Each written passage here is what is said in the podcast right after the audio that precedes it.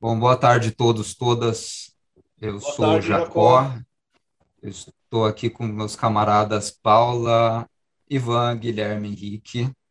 E para a, a gente está de saco cheio desse ano, né? Então a gente decidiu acabar esse ano antes da hora.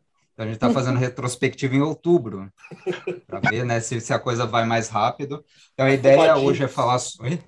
Afobadinhos já para acabar o É, ano. estamos afobados, cara. Esse ano foi difícil. E a ideia desse episódio específico é falar sobre coisas musicais novas que encontramos durante esse ano. Não necessariamente precisa ser- ter sido coisa lançada este ano, né? Então vocês vão ver que tem coisas dos anos 60 aqui, 70 e por aí vai. Só que coisa que com, com as quais a gente se deparou, estando principalmente nessa coisa de pandemia e tendo muito mais tempo para pesquisar a música, né? Não podendo sair e tal. E eu já passo a palavra para o Ivan, que vai começar com o primeiro achado dele. Manda ver, Ivan. Bom, é, meu primeiro achado é bem recente, na realidade, tá? tem coisa de um mês assim que caiu na minha mão e foi uma das grandes descobertas né, de- de- desse ano. Assim. É uma banda, é uma banda japonesa.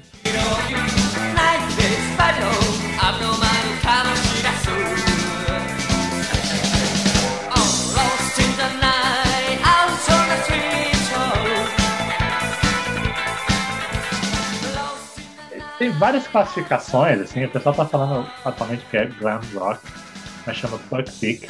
É uma banda de, de 85, né, de 1985. E eu conheci por conta de uma, uma moça espanhola que trabalhou comigo no, no projeto aí de tradução de games. E foi um pouco engraçado, porque eu não me dei muito bem com ela, assim, por conta do jeito de trabalhar, o jeito de se comunicar, mas depois, conversando de outras coisas, a gente começou a encontrar vários gostos em comum. E ela usava um, um- um avatar no, no chat de trabalho particularmente esquisito. Né? E um dia eu perguntei, falei, mano, esse seu avatar é muito louco. O que, que é? De onde veio, né? Ela falou, pô, você não conhece? Aí era, era de um álbum dessa banda. Né? E aí ela me mostrou e foi aquele negócio de ficar o dia todo ouvindo. 鏡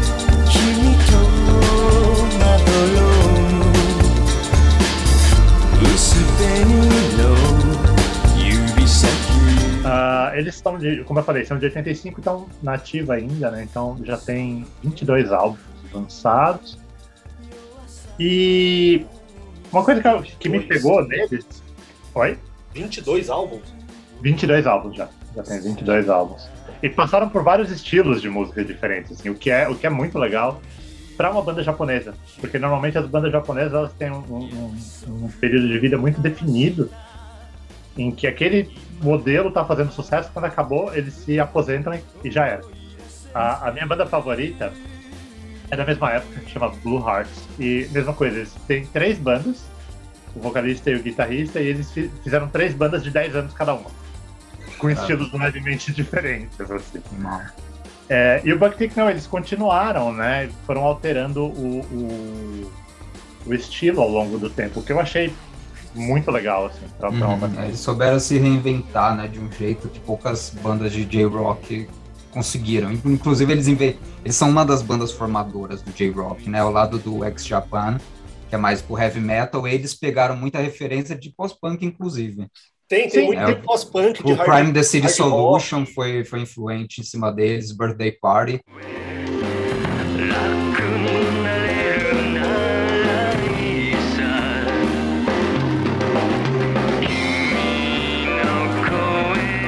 Eles têm um, um existe um lance no, no, no, no Japão que chama Positive Funk que, que é um estilo de punk meio, meio legião urbana do punk, assim, né? Que, que é aquele simplesão, sabe? Com acordes simples, os acordes e tal.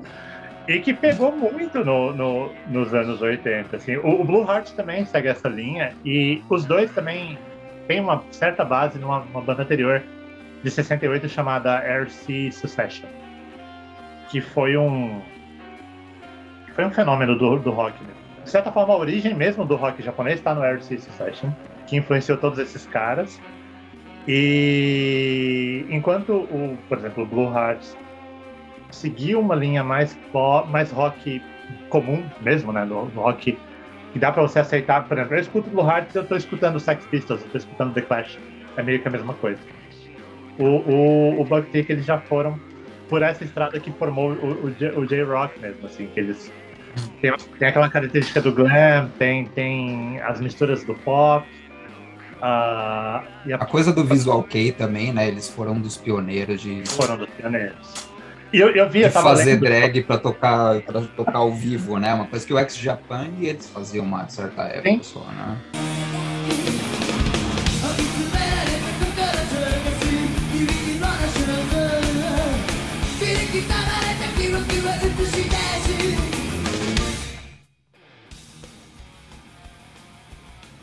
Que o, X Japan foi, assim, né, depois deles foi o meio que lançou o Visual Aham. no, né, pro mundo, vamos dizer. Até. Eu achei legal que eh, eles, esse lance deles, eu tava lendo que começou porque eles queriam se diferenciar, como eles tocavam em lugares muito pequenos no começo, eles queriam se diferenciar do público, né, então, e, e tem aquilo do biotipo ser, ser o mesmo, né, na, na Ásia, assim, não é que nem um país que nem o Brasil, que tem muitos biotipos no mesmo lugar, facilmente na Ásia, É tudo Muito separadinho. Eu ia te perguntar isso, cara, porque eu, eu conheço mais as bandas punks, mais os de beat, as coisas mais extrema, noise de lá. Mas o, o J-Rock, essa- essas coisas eu nunca. Eu, eu ouvi muito pouco, assim, eu conheço só os clichêsões. E eu queria saber como que é lá. Você que já foi pra lá, a Paula também já foi, né? Eu não sei. Eu, tipo, eu queria saber qual é que é ali do. Como que funciona, porque pra mim é um grande mistério o Japão ainda, nessa, no, no- no quesito dessas pequenas tribos, assim, como que eles, pô, sei lá, não- eu, eu vejo, por exemplo, as bandas lá de, de black metal lá do Japão falando de, de Satã e fala, mano, o cristianismo nem é tão forte assim, né? pra- Mas, enfim, queria entender um pouco mais como é que funciona. O Japão, o Japão é uma mistureba, né? Assim, é, é literalmente uma esponja cultural. Não sei se a Paula vai concordar comigo, assim, mas o Japão ele é uma, uma esponja cultural que vai absorver tudo que entra em contato. Isso desde sempre, desde sempre. A formação do Japão envolve isso, de se apropriar da, da cultura é, estrangeira, transformar para o gosto japonês e, e- e- e- e domesticar, né? Então, a minha percepção desse cenário no Japão é que não é bem, não é que nem aqui, sabe, que você tem literalmente as tribos, ah, tem a tribo de tal, tem a tribo de tal. Ah, embora, claro, as pessoas tenham seus gostos em particular, mas lá acho que é muito mais comum as tribos se misturarem, se mesclarem. Então, por exemplo, esses caras do Backkick mesmo, eles passearam, eles começaram com, uma pegada punk, porque eles faziam cover de uma banda chamada The Stalin. E, e eles foram passeando e chegaram. é, passaram por, por outros estágios, passaram pelo gótico. O gótico foi muito forte, porque eles têm pelo menos duas fases góticas. Mas eles chegaram numa fase cyberpunk. Antes de voltar pro gótico, sabe? Então, é. Antes do Billy Idol querer ser cyberpunk. Filiais, não é? exatamente, exa- exatamente isso. Ah, lá, o que que acontece é assim, você... Existem alguns, em Tóquio em particular, né? Vamos falar de Tóquio, que é a cidade grande. Você tem três bairros principais onde a- rola a cena musical jovem, né? Alternativa. Não, não os grandes lugares de, de shows, mas, mas ó, tem... Você vai ter Ikebukuro, você vai ter Shinjuku e você vai ter Shibuya. Os bairros Ah. boêmios lá, né? Esses bairros. no- São os bairros boêmios. Então, assim, Ikebukuro é meio que Augusta, né? É. Pra quem é de São Paulo, assim, é meio que Augusta. E Shinjuku e, e, e Shibuya tá mais pra Itaim, Pinheiros. né? Tem, tem um pouco isso, mas... O público... Você vai ver casas de shows de diferentes estilos quase que uma do lado da outra. Sabe? Então, não tem o espaço que a gente tem aqui... E aqui eu tô falando tirando da minha cabeça, né? A impressão que dá é que o espaço tem uma, uma função decisiva em muitos aspectos culturais do Japão, né? Isso, isso é, isso é, é fato, assim. O próprio comportamento do japonês é definido por conta da falta de espaço, né? Das cidades serem apertadas, ter muita gente. E eu acho que isso acabou escorrendo para esse cenário, sabe? É, então você passeia, por exemplo, por Shibuya, entre os três, talvez seja o melhor exemplo desse caso, você vai ter todo tipo de cultura passando por você ao mesmo tempo. Então você vai ver as menininhas vestidas de boneca, você vai ver os caras góticos, você vai ver o povo da moda que vai pra Harajuku. É, aí você vai ver os caras do death metal passando, sabe? Você vai ver os caras maquiados. E aí dá seis horas da tarde, fica deserto e aparece os imigrantes tocando hip hop na rua. Sabe assim? Então, então é, é, é um lance, é um lance. E aí à noite vão os baladeiros, assim. E aí o Japão fica parecendo o Brasil, assim, com, com lixo na rua e tal. E aí chega às 5 horas da manhã já tá o povo indo trabalhar de novo. Então, Caralho. é, é, é, é literalmente isso, assim. Eu, eu, eu- teve mais de uma vez que eu fui pra uma balada lá, alguma coisa. Quando eu tava entrando, tinha garrafa de cerveja, papel, um monte de coisa no chão, gente caída desmaiada, gente vomitando. o caos, assim. E aí, quando eu saía, 4 horas da manhã, já tava tudo limpo, sabe? Parecia que nada tinha acontecido. Era, era, era um negócio. E ali eu me senti de volta em São Paulo um sábado à noite, sabe? Assim, tipo. Poder respirar Pode- lixo, né? respirar lixo foi um. foi- E, e até tem um negócio interessante que eu vi sobre eles também, que eles. ah, acho que qu- quando eles foram fazer sucesso, quando eles começaram a engrenar, eles foram convidados para tocar no Tokyo Hall, que é em Kebukuro. Ah, e. E aí o lugar, ele, ele é um lugar grande, né? Cabe mil- 1.200 pessoas. Então, todo mundo tava, mano, não vai dar certo, vai flopar isso daí, vai dar vai dar ruim, né? Vai ser um fracasso. E aí, o que que os caras fizeram? Assim, eles saíram espalhando uns cartazes mega coloridos, mega chamativos, por esses bairros, né? Então, Shibuya, Shinjuku e, e, e Ikebukuro. E eles quase foram presos por isso, assim, porque não pode, né? Lá, lá tem um lugar certo para isso. E eles tacaram. E foi o que, e na verdade foi isso que lançou eles. Foi esse show que lançou o- o- os caras, assim. Então, isso, por isso que eu lembrei desse negócio do lixo, porque eu falei, mano, é, é mesmo, né? O Japão tem essa imagem super limpa, mas tem um cenário underground à noite ali que, que tá meio escondido, que você só vê quando você tá lá. Shibuya, de repente, também, eu, eu fiquei até assustado, porque eu tava andando e eu não, eu não fazia ideia. De repente ficou tudo deserto. E de repente só dava imigrante, cara. Imigrante de várias partes do mundo, hip hop no talo, tocando. Carrinho de kebab aparecendo do nada, assim. Surge do nada, né? Os caras saem do bueiro e. Cara, brother, é tipo vendedor de guarda-chuva, sabe? De- de- de- do nada, você aparece os caras. Você chegou a conhecer um lugar que chamava, que chama Antinoque, um pico de show meio clássico assim de Tóquio? Não, esse eu não conheço. Esse foi o lugar que a gente tocou, né? Mas foi um rolê muito punk, assim. Então, eu conheci um lado do Japão já muito filtrado nesse rolê, né? Mas essa casa de show parece que é uma bem clássica de lá, né? Das, das bandas punks, metal, coisa mais pesada, bem underground, assim. E esse lance da sujeira, a minha experiência lá dentro era, foi bem isso, assim. Era um negócio é. bem caótico. Só que o caótico japonês, né? E tem, tem uma organização ali naquele caos, né? Mas foi muito louco, assim. Foi uma noite. Como é que foi tocar lá no, no Japão, Paula? A gente já conversou Ah, um pouco foi sobre foda. isso, mas Foi muito foda. É que a gente esticou de uma outra turnê, né, dos Estados Unidos e foi direto pra lá. E antes de chegar lá, a gente estava num festival em Los Angeles, podreira. Assim, a gente acabou tocando num pico muito que cheirava cocaína, assim, vocês podem falar, mas já falei. Los Angeles, sério? É, não, podre, assim, rolê podre. E aí eu tava no rolê, né? Aí eu cheguei lá querendo continuar a loucura e tal. E aí nesse festival, cara, sei lá o que, que arranjaram lá. E Pô, que delícia. esse pico, ele tinha a parte do show e era uma portinha e tal. E quando você saía, tinha a televisão que transmitia o show que tava rolando. Então você podia ficar no bar vendo da TV o show que tava acontecendo do seu lado. E aí o pessoal que tava com a gente, né, a banda, tal, amigos, eles depois que eu entrei na loucura, né, no vórtice lá, cara, eu não saí de lá de dentro e eles ficaram filmando da TV. Eu eu não saí, eu vi todos os shows porque eu tava extremamente pronta pra guerra, assim, né? E e eu lembro que, cara, eu tava tão alucinada que, claro, a galera que tava do meu lado, que era de lá, ficava me olhando meio em choque, assim, né? Com a euforia. E eu lembro que, cara, eu comecei a pegar cerveja da mão da galera, assim, eles ficavam Então, Nossa entende? Era assim, era um caos, mas não era também. Eu era o caos ali, só que eu tava lidando com uma outra espécie de caos. E a gente entrou num choque, assim. Depois a gente acha estranho, porque o Brasil é difícil de entrar lá, né? A imagem que a gente deixa ali é muito boa, né?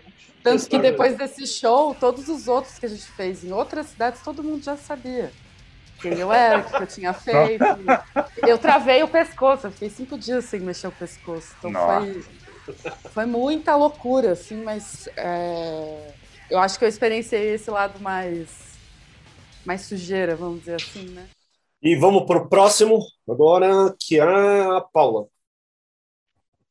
O... É, é, o primeiro som que eu, que eu escolhi é do Raed Yassin, não sei se é assim que, que pronuncia, mas é um artista libanês de Beirute, ele mora em Berlim hoje em dia, não sei há quanto tempo que ele mora lá.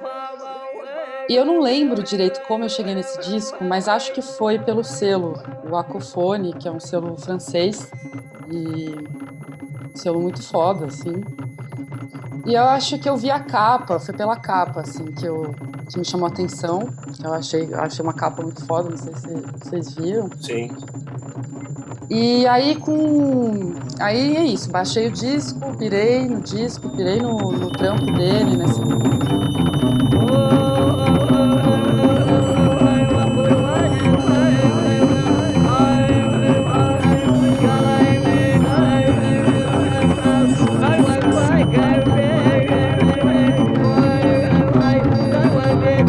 Esse disco específico, né, ele usou muitas gravações, né, de, de diversos lugares do mundo, sampleou e misturou com drum machine, sintetizador, fez umas colagens e tal.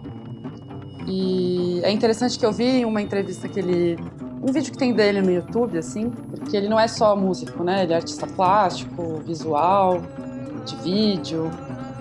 E ele fala, né, uma coisa que eu achei interessante que ele fala assim, é, em nenhum momento eu quis decolonizar qualquer coisa, né, com esse disco, né, que tem essa talvez seja algo que a priori você possa pensar assim, né, pelo fato dele usar e manipular e modificar essas gravações antigas, né? Mas é, ele fala que, né, ele nunca pretendeu isso. E para mim é um disco que é uma trilha, assim mesmo, para um filme, sei lá, sci-fi doidão. E eu cheguei a contatar ele, né, que eu fiquei meio meio vidrada, assim, curiosa sobre sobre ele, assim, né? E quando eu vi a foto dele, eu também achei ele meio um ursinho, assim. Eu falei, nossa, que, que ser humano curioso, assim, né?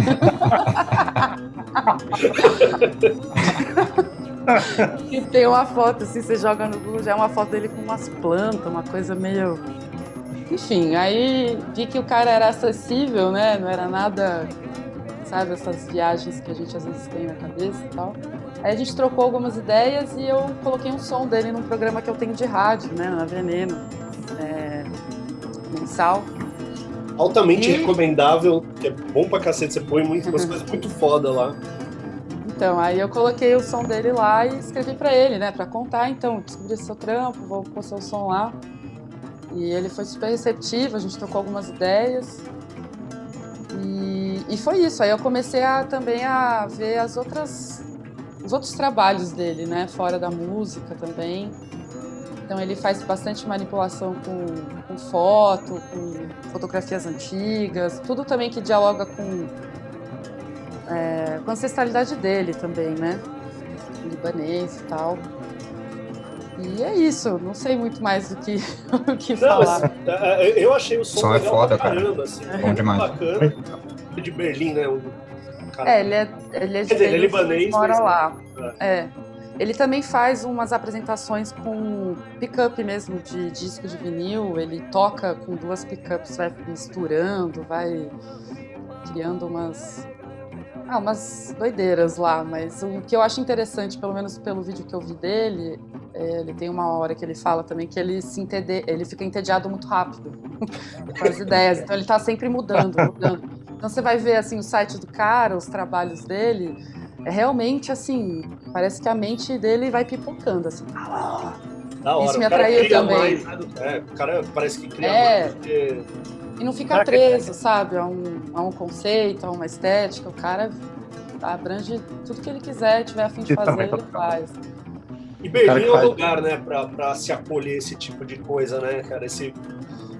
Bem, aí Você não Berlim. precisa entrar em nenhum lugar. Na rua vai ter alguém tocando algo do tipo, assim, você foda lá, né? Isso é muito legal lá. Lá é fantástico. É, dá E pra- talvez você esteja sendo pago pra isso, né? O que é. Tem essa, O que é melhor ainda, né? O que é melhor é? ainda, o que é. Rola um incentivo diferente, né? Isso é foda. é. Não, É, esse ser- disco mesmo, ele foi feito por um projeto de alguma fundação artística. né? Hum. foi bancado por uma... Tem uma coisa que eu esqueci, que eu tô vendo aqui a minha a colinha aqui. Mas é que é legal isso, que ele é um dos caras que organizava um festival de Beirute. Eu não cheguei a pesquisar sobre, mas um festival de música experimental de lá. Chama Irtijal. Não sei, talvez valha a pena Dá uma. pesquisar para conhecer mais artistas de lá também.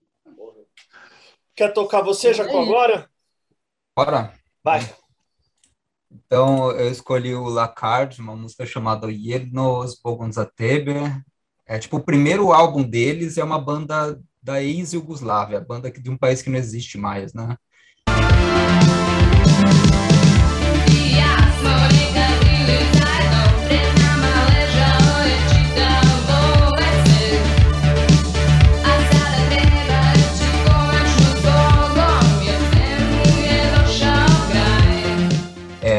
De Sarajevo, então hoje em dia é Bósnia, só que eles cantam em sérvio, na verdade. Eles eram a minoria sérvia de lá, né?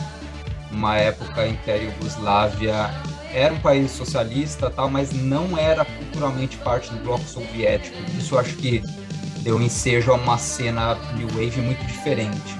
Os anos 80 lá foi muito diferente em comparação com o que estava acontecendo na Rússia, porque eles estavam no meio né, na Guerra Fria eles estavam bebendo de ambos os lados e o resultado acho que foi uma música muito diferente, assim, tem umas coisas muito doidas de, de New Wave de lá, que lembra, sei lá, Klaus Nomi, assim, sabe, influências de, de, de vanguardismo alemão mesmo, de doideira.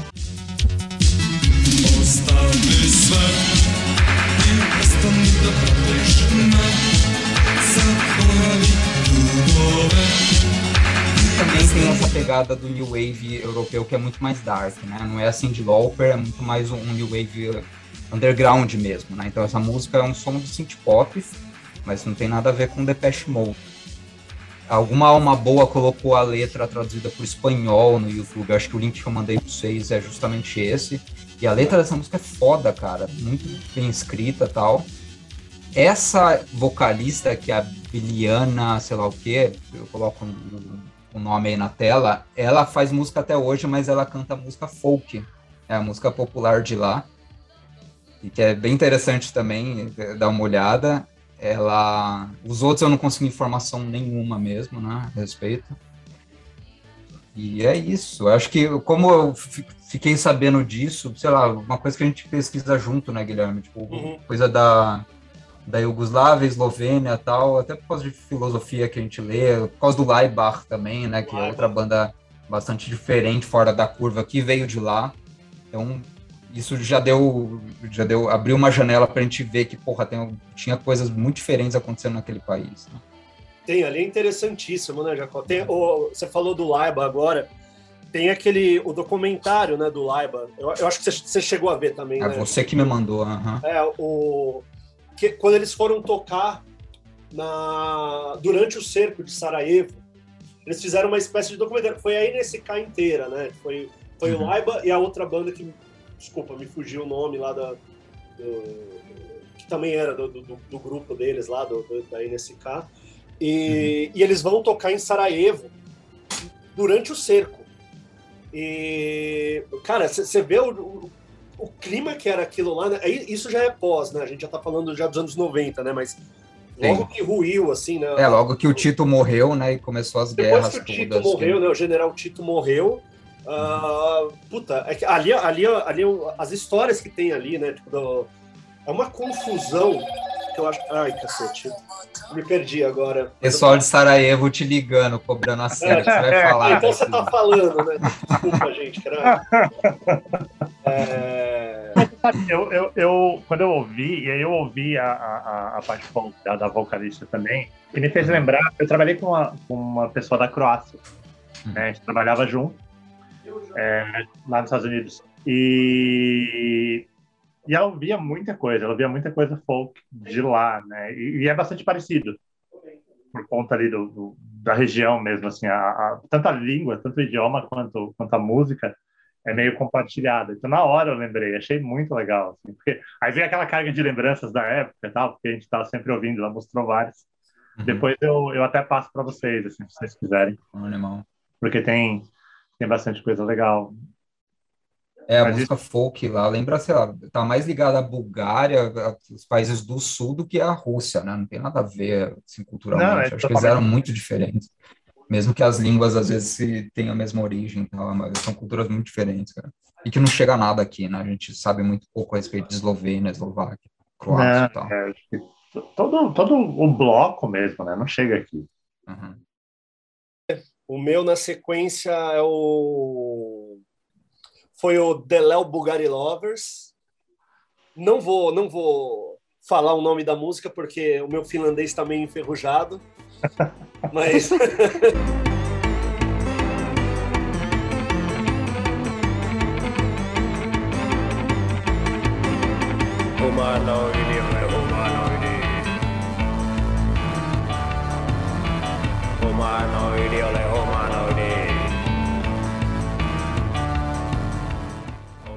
Eu, eu peguei muita coisa para ouvir. do- Sei lá, por, por algum motivo eu, eu caí nos pós-punk da, da, da Finlândia.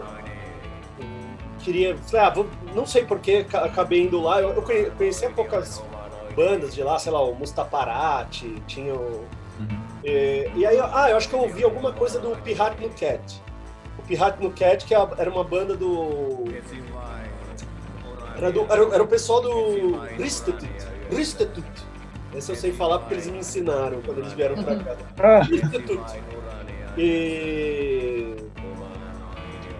E, pô, e aí, sabe, você vai, você vai pesquisando, uma banda vai ligando a outra, blá blá blá. E aí eu fui mostrar para um amigo meu, Daikini. E o Daikini é o, é um PhD em, em Finlândia, assim, o cara, ele até sabe algumas palavras em finlandês, bababá, ele ama, ele tinha banda de, de hardcore baseado em, em- em som finlandês, o caralho. E a gente, pô, tava com a pessoa certa pra trocar ideia, né? E aí, pô, a gente tava na- naquelas noites de bebedeira em casa, e ele, ah, vamos, pô, vamos ouvir punk finlandês aqui, vamos. Aí ficamos ouvindo lá, os, os pós-punk, os pirrados no cat da vida, aqueles 013. Tem uma cacetada de coisa boa de lá. Tipo, é uma cena muito fértil mesmo. E, e aí ele falou, pô, vamos escutar isso aqui. Aí ele colocou o The Léo Bugarilovas. E puta que pariu, cara. Aí eu, eu falei, cacete, isso, isso, isso agora é outro patamar, né, de, de som, né? Porque era uma galera, ah, eles tinham uma banda, né, ah, ah, o pessoal que formou, né, esse ah, The Léo eles tinham uma banda que chamava, na tradução, né, é 500 quilos de carne.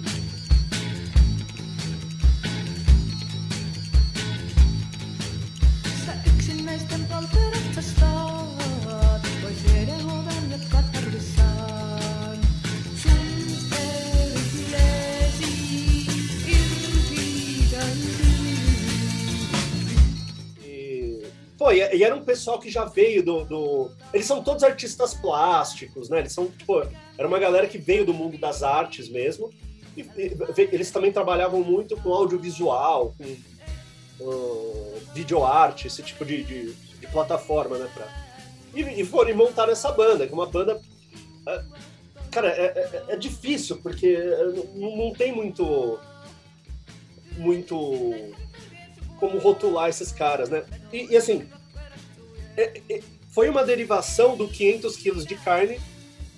Foi, foi na- quando, sei lá, saiu o baixista, saiu alguém ali, e entrou o. Caralho, o Laia. O Laia que tocava no Tervekadet, né? Também banda seminal lá do, do- do- nome bosta, mas é um nome. é, uma banda bem famosa né, da, da, da Finlândia, né? Do começo do hardcore finlandês. O pessoal. é, tinha uma conexão legal entre o Brasil né, e, a, e, a, e a Finlândia. Você via muita gente né, aqui no Brasil que pirava nessas bandas e era. E, e era recíproco, né? Também, né? O pessoal de lá gostava muito também da- das bandas punks daqui e tal. Gosto de Tem- tem o por- Pirituba. É, então, a conexão Pirituba-Helsinki, né? E... Tem um portal em Pirituba que sai em Helsinki. É verdade isso. Sai no McDonald's em Helsinki. É, tanto que tem o, o grande Força Macabra, né? O, pessoal que, ca- que é da Finlândia e, e veio tocar aqui. Mas voltando esses caras aí, né? Quando, quando o 500 quilos de carne lá trocou, mexeu, entrou o Laia e, e se formou essa banda, o- Léo Bugarilovs, né? E, meu, é um pessoal... e- eles... Sei lá, eles, é engraçado, porque eles, eles acham que eles fazem tipo um, um rock rural, né? É, E, e eles acham mesmo. Só que é uma psicodelia, é uma coisa absurda, né? Eles falam, né? Tipo, ele, ah, é uma banda meio psychobilly, meio rock. Não tem nada a ver. Nada a ver com O cara é uma, é uma doideira sem fim. E, e todos ali, né? O, o- o próprio Laia, o Laia, ele, ele, ele desenha também, ele é artista plástico. É uma banda de, de artista, né? Tipo, uma galera... Lembrou o legendário Pink Dots, cara, que é tipo, é ao mesmo tempo, é, um- é uns caras que gosta de OVNI, de artes em geral, né? Tá envolvido com isso. E, e, né, e tem essa psicodelia pelo fundo, assim, que é. É, eles, eles- eles são de uma cidade chama Oulu, que é no norte da, da, da Finlândia. é, não, é, tão- não é tão perto de Helsinki, pelo que eu, pelo que eu vi ali. Né? É mais ao norte ali a cidade. E, pô, eles são uma celebridade lá, sabe? Eles são. Eu- o, o, o Daikini me mandou até um, um link da, da prefeitura de Oulu. E eles estão lá, tipo, é uma entidade, é um patrimônio, né, o Bugarilovs lá na cidade, né? Uma, Animal. uma entidade. E, e são uns doidão. E, e aí, pô, sei lá, e você vê que cada som, e, e, é, tanto no- na época do 500 quilos até o. o- Você vê que tem uma. Pô, eles, eles, eles não ficam na mesma coisa ali, né? Cada som é uma brisa mais torta que a outra. E tem uma rotatividade forte ali também de pessoas, né? Que tocam. Hum. Pô, faz muita. Um cara toca aqui, outro cara toca ali. Mas, mas é, é, é legal nessa. Pô, e, e o próprio, o próprio finlandês, né? Que é uma língua do caralho, assim, como, como que os brasileiros loucos, né, daqui, nos anos 80, tinham contato com essa, com essa galera, né? E, e eles tinham mesmo, e, e trocavam discos, eles recebiam tipo, nas jaquetas dos caras, né? As, as bandas de lá e tal. E, e até hoje tem essa, essa conexão, né? pô, do- tem, tem o pessoal pira em tocar lá pra, pra Finlândia e. Pelo menos os punks, né? Que o pessoal gosta daqui também. Sempre teve, né? O Prostitute veio tocar, o Ratus. E quando vem é tipo. Uma, uma festa, né, cara? Tanto do, do pessoal velhão quanto a molecada mais nova gosta, assim, né? Tipo, Todas as vezes que eles vieram tocar, né? O próprio Força Macabra pô, chegou a tocar lá no Sesc. Showzão, grandão, legal pra caramba. E, e é isso. Não, não tenho muito mais o que falar do, do Léo Bugarilovs, mas. O clipe é muito bom também, né? Ah, O clipe é fantástico. o clipe da música é maravilhoso, mas os, eles, eles são muito bons, eles ganharam um prêmio de, com, com, com videoarte lá na, na Finlândia. Eles ganharam uns prêmios recentemente aí. Os caras estão ativos pra caralho, assim, no, no rolê Mas a arte. Marcinha ganha nos clipes. Ah, vamos, vamos falar dela já. Nossa, tô ansiosa. Vamos para a segunda rodada, então, pessoal. Vamos, vamos, pode começar aí. É justo o Ivan. É, então. E é pra falar dela, não é? Não, não, ainda não, ainda, Ainda não. não? Deixa, Ainda não, ela é a última deixar o melhor pro fim, deixar o melhor pro fim. Tô, tô, tô Esse agora é o mais normalzinho, né? Esse agora é o mais normalzinho da, da minha lista, que é o, Eu- é o Opeth.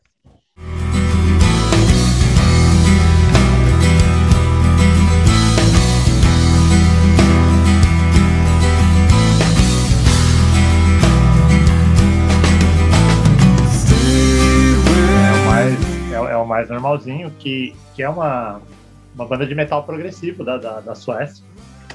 né? Começou comecinho dos anos 90 ali, eles, eles eles se formaram em 89, né? Mas o primeiro álbum saiu em 95.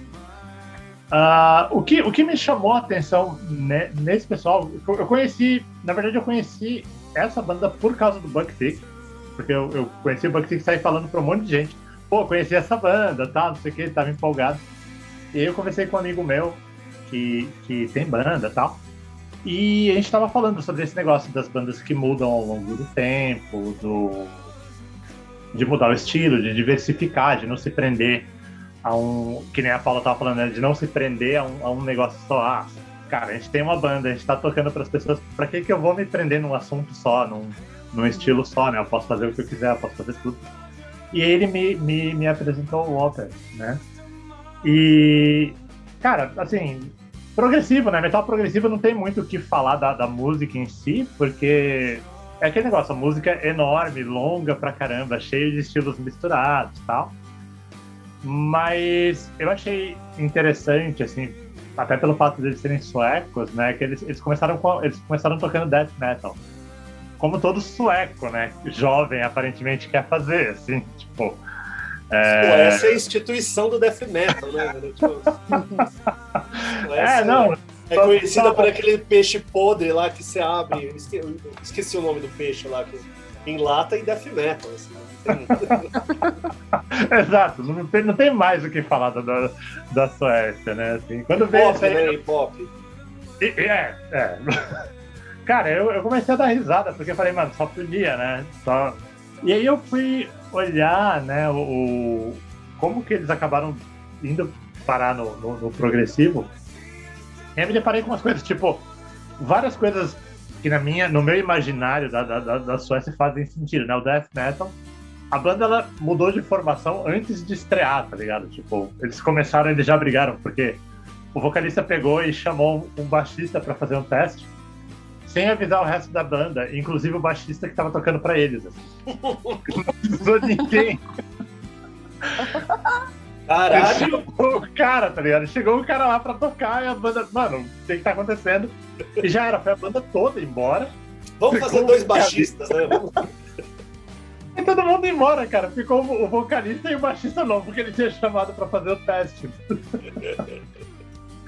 Esse foi o começo da banda. A banda começou, eu falei, mano, da hora, já começou bem, muito bom. E eles trocaram os membros várias vezes por coisa dessa, porque ele chamou outro pessoal, aí os caras, ah não, tá devagar demais isso daqui. E apresentaram uma vez. Tá devagar demais isso daqui, a gente vai embora. Foram embora. Manja, e, e acabou que atualmente não tem nenhum membro da banda que começou. Nenhum? O- Nenhum. Não sobrou ninguém, assim, da banda que começou, porque Caralho. foram brigando e trocando, tá ligado? E, e- isso, muito disso antes da banda começar, porque eles se formaram em 89, o primeiro disco foi em 95, então teve seis anos aí de atuação é, indie, né, de atuação alternativa, e os caras foram brigando e fazendo esse negócio já de superstar antes de qualquer coisa, tá ligado? Achei isso. Isso pra mim foi é aquele, aquele tipo de coisa que a, gente, que a gente escuta e fala: não, mano, a banda vale por isso daqui. Além de tudo, o som é bom, então da hora. Ah, o, o, o Opeth eu conheço muito pouco do Opeth, mas eu lembro que teve um disco que eu ouvi, é o Damnation, acho que é. É isso? Eu tô, falando merda. É um disco que ele, é- ele é. Pô, não, não tem nada a ver com metal, assim, é violão, é. Esse eu achei bacana, assim, cara. O, o comecinho do death metal, pô, eu, ve- eu, eu sei que tem muito, muitos amigos meus gostam pra caramba, assim, eu não. Eu não, não, não fui fisgado por, por,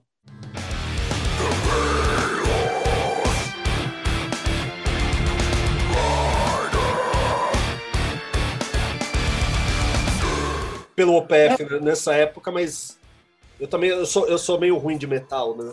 Não- Ah, é, não, eu já, eu já gosto bastante, assim. Eu, eu, eu, esse é uma daquelas bandas que parece que todo mundo conhecia, menos eu, manja, assim, tipo. Deu uma, uma, uma sensação dessas. É, mas É. eu ouvi algumas coisas e parecia, tipo, recentemente, assim, né? Eu fui até ouvir o que você mandou, é coisa nova, né, deles. É, é mais novo, é mais novo. E... Pô, eu ouvi outras coisas também, meu, parecia, tipo, um- tem umas coisas meio Pink Floyd no meio, meio... Que é a fase mais progressiva, né, assim, deles. Agora eles estão bem mais melódicos, bem mais melódicos, né. Então, Ah, eles- Tanto que teve uma, uma entrevista que o vocalista falou, ele tava falando, falando, mano, é até estranho não gritar nas músicas, é estranho não, não berrar no, no, meio, do, no, no meio das músicas, assim, eles são bem mais melódicos. É, pô, eu, eu lembro desse disco aí que eu te falei, o Damnation, acho que é de 2003, alguma coisa assim. Eu, te- eu até comprei esse disco que eu achei bem bonito. E... Mas é outra coisa, cara. É tipo eles cantando, não é nada gritado, não tem, não tem nem metal quase ali. É tipo quase folk o negócio. Não, É, nem tanto, e- mas. pegada, né? Eles, você sabe de onde eles são, Ivan? Eu não, eu não lembro se eles são lá. Tá? Porque acho que é Gotemburgo, né? Que é o. Lá é o mais. É, é a cena death metal mesmo, é em Gotemburgo, né? Que Eles pega bem, né? Eles Estocolmo? Estocolmo. É. Mas é, ali na, na- a Suécia é bem conhecida, né? Tanto que assim, o- a galera lá, a gente, a gente fez um outro podcast sobre música pop, né? O, o Jacó fez o, a pesquisa e você vê. ah, Tanto que assim, tipo, você vê que a, a produção dessa, da galera né, que faz música pop são os metaleiros da, da, da Suécia que, que tem os estúdios pica lá e, meu, os caras são bons pra caralho pra, pra produzir música pop, né? Porque você, aí, pô, a gente pode entrar também e falar um pouco, né, da, da cena musical na, na, na Suécia, mas depois dos comerciais. Não, não é só metaleiro fazendo pop, é metaleiro gravando os maiores sucessos de Britney Spears, por exemplo. né? Foram os caras.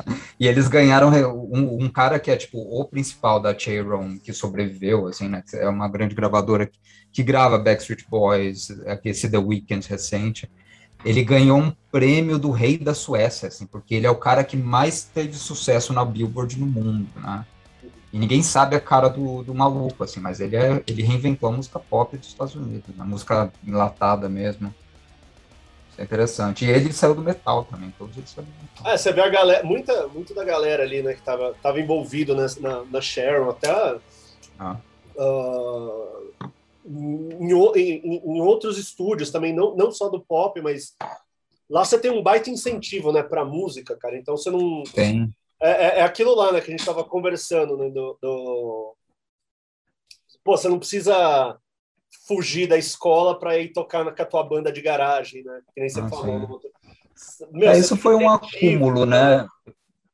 Eu acho que eles foram acumulando, assim, e a gente vê muito claro se comparar, sei lá, a cena pós-punk brasileira dos anos 80. Faltou, assim, não só uma cultura de bandas, que tinha grande banda, gente de talento, mas você precisa ter, ter uma cultura também de engenheiros de som, sabe? Do pessoal que vai um, um ensinando o outro, criando grandes gravadoras, senão você perde muito talento e você tem, tipo, o Smack, vai, uma puta de uma banda eles não foram gravados bem, então, e se perdeu tarde demais, tá ligado? Então é uma banda que nunca vai fazer sucesso. Porque você não tem uma cultura de gravação de som que permite esses caras ir para grandes rádios e ser lançado, sabe, internacionalmente também. Tá A Suécia aprendeu com isso, né? E o, o pessoal do metal fazendo pop se beneficiou de volta depois. Isso é interessante também. Pô, lógico. E quero música pegar eletrônica aqui, também, né? O Eurodance é central para lá. É, isso, isso que é foda lá, né, do, do, do pessoal. Mas, quer- próximo agora é você, né, Jacob? Não, a Paula. Ah, Paula, perdão. É que mudou a ordem aqui, eu me perco. Quando- é, não- Segundo, é, foi esse, ah, o segundo som é um duo que eu escolhi, que eu conheci. Não sei se foi ano passado, se foi no começo desse ano. Chama Divide and Solve. São duas minas. Eu conheci por causa de um festival que chama Supersonic de, da Inglaterra, que a gente ia tocar, aí veio a pandemia, enfim, não rolou e rolou uma versão online, né? A gente fez uma apresentação online festival bem legal, bem bem artístico assim, né? Não é só banda, banda, banda, tem exposições, tem performance e tal. E aí eu vi uma chamada de um- uma conversa que ia ter com elas. E eu não conhecia nada. Só que a chamada, eu acho que da, da conversa era sobre essa coisa do é, o que, que é a música pesada, o que é heaviness, né? Como que a gente traduziria isso? Heaviness. Pesadeira. Pesadeira. Pesadão. É pancadão. né? Pancadão, pancadão, pancadão. E aí eu fiquei, me senti atraída por isso e fui atrás, né, do som. E nossa, quando eu vi a cara dela, eu me apaixonei já também. Não sei se vocês chegaram a ver. A cara não, eu vi.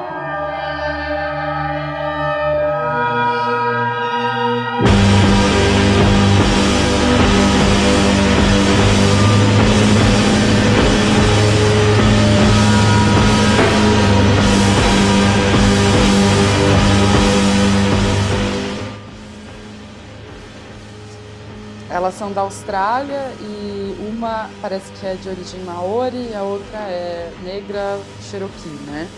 Porque o trabalho delas é bem político, assim, a música delas, né? Você começa a ver o site, acompanhar, tem sempre essa abordagem, né? Essa coisa do questionar todas as, as merdas, né? Que estão aí, então muita pauta antirracista, né? Anti-xenófoba, tem de tudo, assim. Elas são bem engajadas e a música em si, o que me atraiu é justamente essa mistura que elas fazem, né? Dessa coisa pesada, que pra mim ressoa muito com a coisa stoner, drone, assim, que eu, que eu gosto muito. E essa parte mais delicada, né? Então elas trabalham muito com essa polaridade. Uma delas toca saxofone, então o som que eu coloquei aqui começa, abre, né, com, com ele, depois cai para aquela aquela métrica clássica, né? Não é nada assim, né? Mas é acho que é a junção dos dois. E claro, elas, né? Eu fui ver vídeos, algumas coisas delas, entrevistas e também é, quando a gente não vê a cara e só escuta, a gente cria um imaginário, né? É automático assim, a gente criar uma uma personalidade para quem está atrás daquilo, né? A gente imagina. E elas são muito fofas, né? E isso também eu achei muito legal, porque numa das entrevistas que eu vi, acho que o cara que estava entrevistando, ele estava meio sem saber muito o que esperar, assim, acho que ele achava que elas iam ser mó ah, pesadona e, e elas todas super fofas, assim. E a, a que toca saxofone e tal, tem uma hora que ele pergunta, que ele pergunta disso, né? Ele fala, nossa, imaginava que vocês fossem ser mais, sei lá, né? Mais agressiva, mais poucas ideias e tal. E aí essa daí, a hora ela pega e fala, ah, eu gosto de dormir, sou preguiçosa, gosto de ficar na cama. aí eu falei, nossa, gente, elas são muito foda.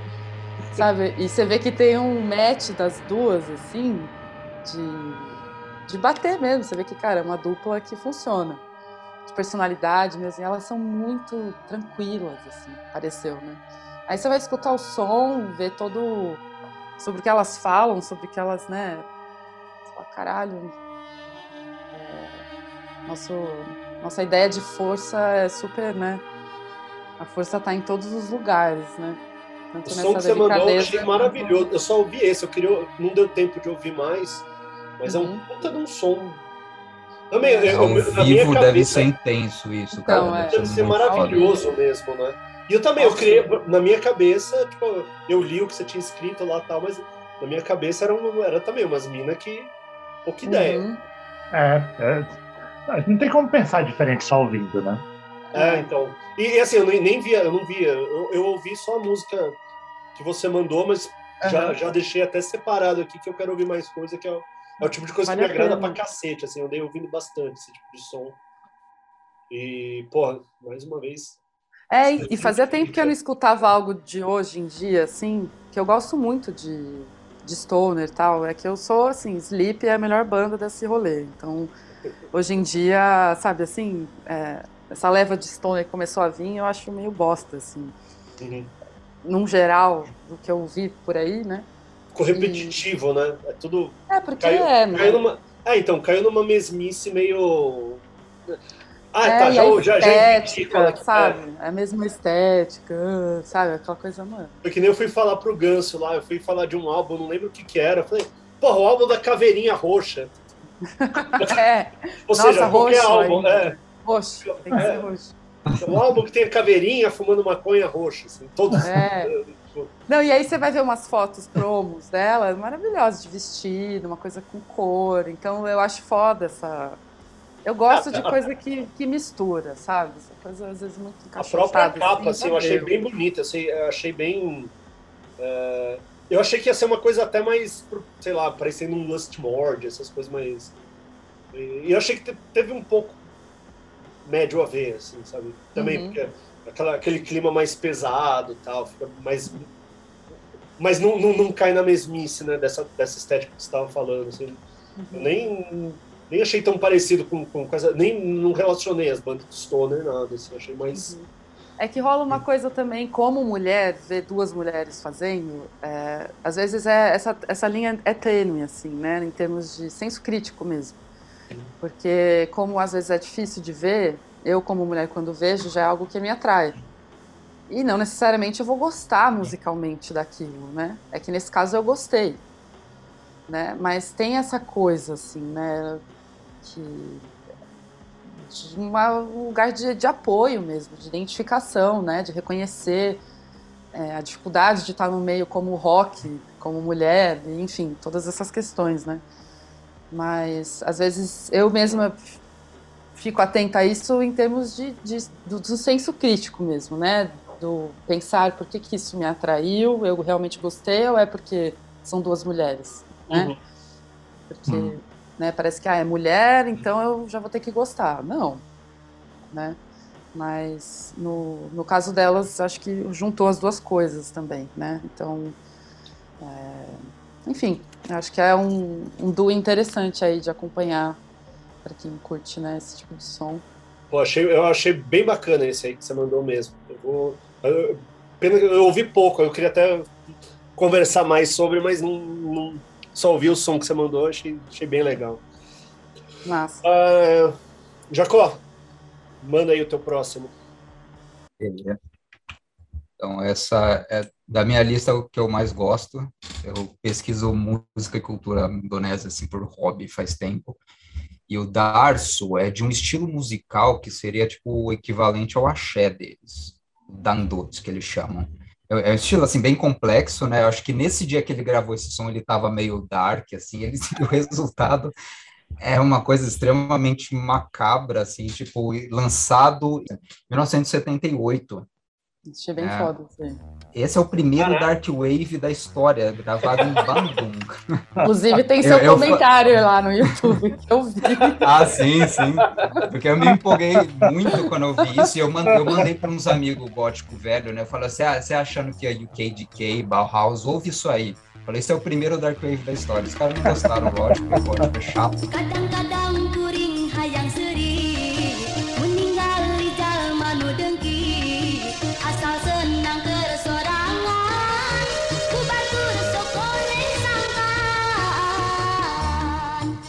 Então, Mas, cara, é, é, muito, é muito inesperado pro gênero. Vocês ouviram qualquer outra coisa dele, ele foi um cara super produtivo, né? É, vocês vão ver que é totalmente diferente, né?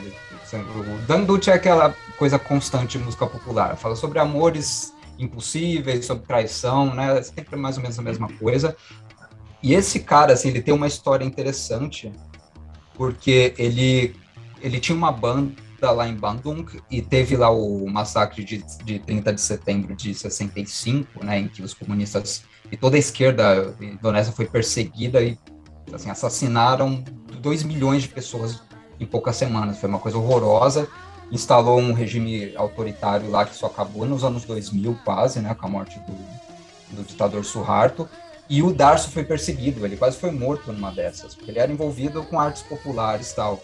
Ele fugiu, conseguiu sobreviver, diferente de muita gente e tal, e só que ele passou o resto da, dessa carreira dele até cair o regime meio escondido. Assim, meio, ele não foi, não ganhou fama, né, que ele tinha, só que ele foi um dos grandes criadores da cena pop de Sunda. Sunda, né, aquela região é, oeste da, da ilha de Java, que tem uma língua própria, sundanês. Então é uma cultura à parte, vamos dizer.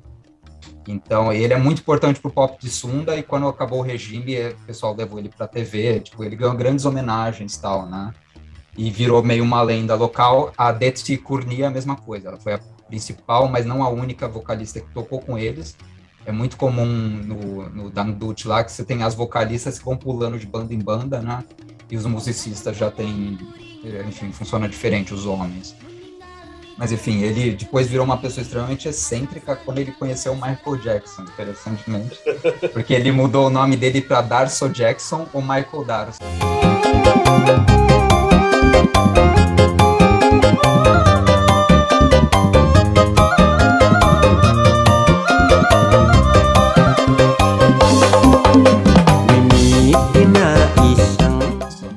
Ficava trocando o nome, né? E ele começou a se vestir igual o Michael Jackson, assim, pra ir comprar pão na padaria. Ele, incorporou quem era o Michael Jackson. Tal. Vocês vão achar vídeos dele por aí, assim. Então ele pirou depois de uma época e tal. E morreu em 2010. Tanto ele quanto a Deti Curnia morreram no espaço de poucos meses tal. Bem difícil achar isso. Eu tive até que subir essa música porque não tinha no, no YouTube ela completa. Eu subi ontem a versão completa. Recomendo checar as outras coisas dele. Você, você baixou Soul Seek, essas coisas? É, numa coletânea de pop de Sunda. Foi difícil achar esse som específico. Mas esse álbum inteiro ele é meio dark igual essas músicas. Mas você vê que é assim, né? lógico, não é o Dark Wave britânico, né? Porque não tem bateria eletrônica. É, é a bateria do Proton, que é a percussão local deles. Só que eu acho que caiu do, na, da carreta, assim, esse teclado, esse sintetizador muito cabuloso, e eles fizeram a música que tinha, assim. É muito foda. Cara, eu, eu- eu ia falar assim, que você falou dark, mas gente- pelo menos eu não senti esse, esse, esse lado dark da música ouvindo, Uhum. sabe? Ouvindo, eu falei, pô, pra, na verdade parecia bem feliz, assim. Ok. Eu já fui direto na associação com a Xé já. Eu falei, mano, já tá. Nossa, comigo foi diferente, porque eu, não- eu, eu ouvi, você mandou, eu ouvi o que você mandou lá e eu achei que era tipo uma banda também dos anos 80 pop, tipo gótico pop, assim, do, Eu entendo esse dark, assim, de outro jeito também. Acho que tem umas psicodelias que são muito obscuras, assim. É, é difícil explicar, mas eu acho que eu entendo o que você quis dizer com, com esse dark, assim, do som, porque às vezes aparenta feliz, mas é uma esfera de frequência meio de loucura, assim. Eu não, Ah, não É. sei explicar. Eu, eu, eu sinto dessa forma, assim, sabe? é tipo a Kuku Sebsebe, lá da, da, da Etiópia. Uhum. Também é, é, tipo, é um som bonitinho, mas eu acho extremamente pesado. Mas eu acho que Sim. a- a gra- o tipo de gravação, o- o- De gravação dá uma coisa nostálgica pesada. É. fica aquele clima mais. A música é bonita, é tipo músicas de amor, bababá, mas eu acho Aham. que a, a- a atmosfera que se cria, é, eu acho que dá o, dá o, dá o, dá o tom mesmo, né? Da, da música.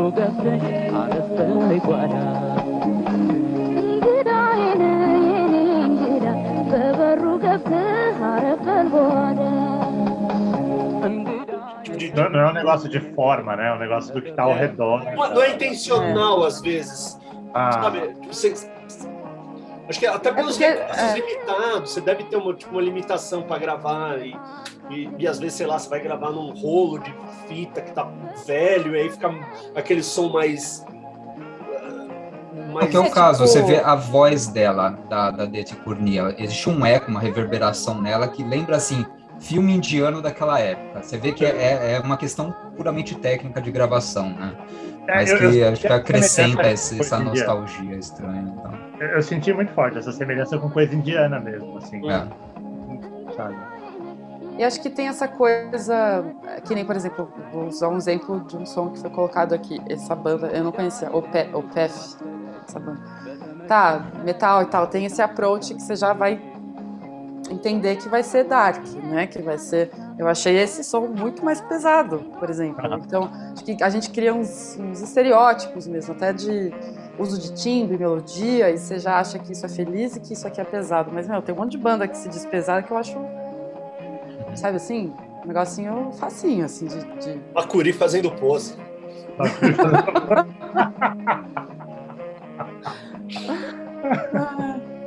Acho que o metal, ele, ele colocou à prova essa noção do pesado, porque teve uma época que a fórmula do pesado era tocar o quanto mais rápido possível você conseguisse, o E baixo estourado, né? Com, com- com algumas coisas da, da na equalização super altas. Isso ficou chato depois de um tempo. Acho que até o pessoal do metal chegou a essa conclusão, né? Que tem formas muito mais re- refinadas de conseguir certos sentimentos a partir de música e tal. Inclusive, eu acho que a música pop, essa bem mainstream, ela sabe manipular muito bem nossas emoções. Eles fazem isso lindamente, assim, né? Sabe aquelas músicas muito clichê pop que você escuta, você de repente está triste, você quer chorar? Tudo isso é uma formulazinha que, que pega, assim, né? Eu sinto isso quando eu escuto esse tipo de som. Vamos passar para o próximo? Não sei se vocês têm outra coisa para falar sobre axé e dangute. Não, a gente está aprendendo agora isso. Puta, agora é o chanson bêbado, eu adoro isso. Agora É, como- não, é. muito bom, muito bom. É, então, pô, eu não sei se vocês conheciam o. o- Enfim, vou, vou, vou, vou contextualizar. Eu comecei a estudar na pandemia, né? Enfim, é uma coisa que a gente gosta de fazer muito, né? o- Pegar umas línguas doidas para estudar, né? E, e eu comecei com francês. eu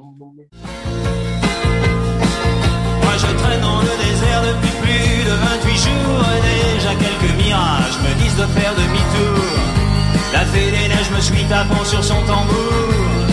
Pô, eu peguei gosto, assim, né? E nada melhor, né? A gente acho que, não sei vocês, mas acredito também, né? Que foi aprender inglês por causa de música, ficava traduzindo música, pegava os encartezinhos, bababá, e, e lia e ia aprendendo, assim, né?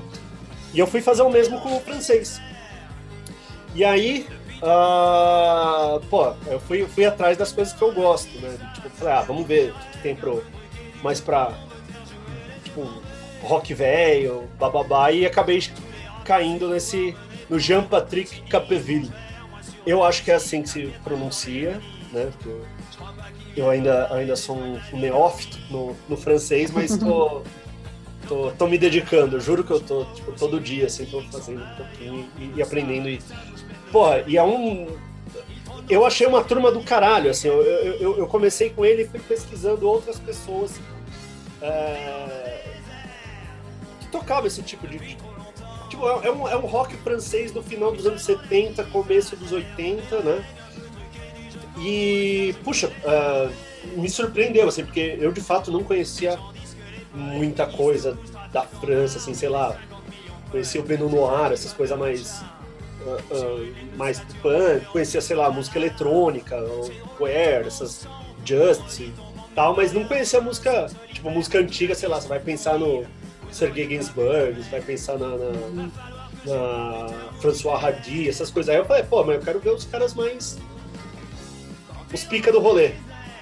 Não que eles não sejam, mas eu, eu- aí eu, eu acabei caindo nesse cara aí, né? E meu, me surpreendeu assim o tanto de banda legal que tem dessa época, assim, e, e o tipo de som que eles fazem também, né?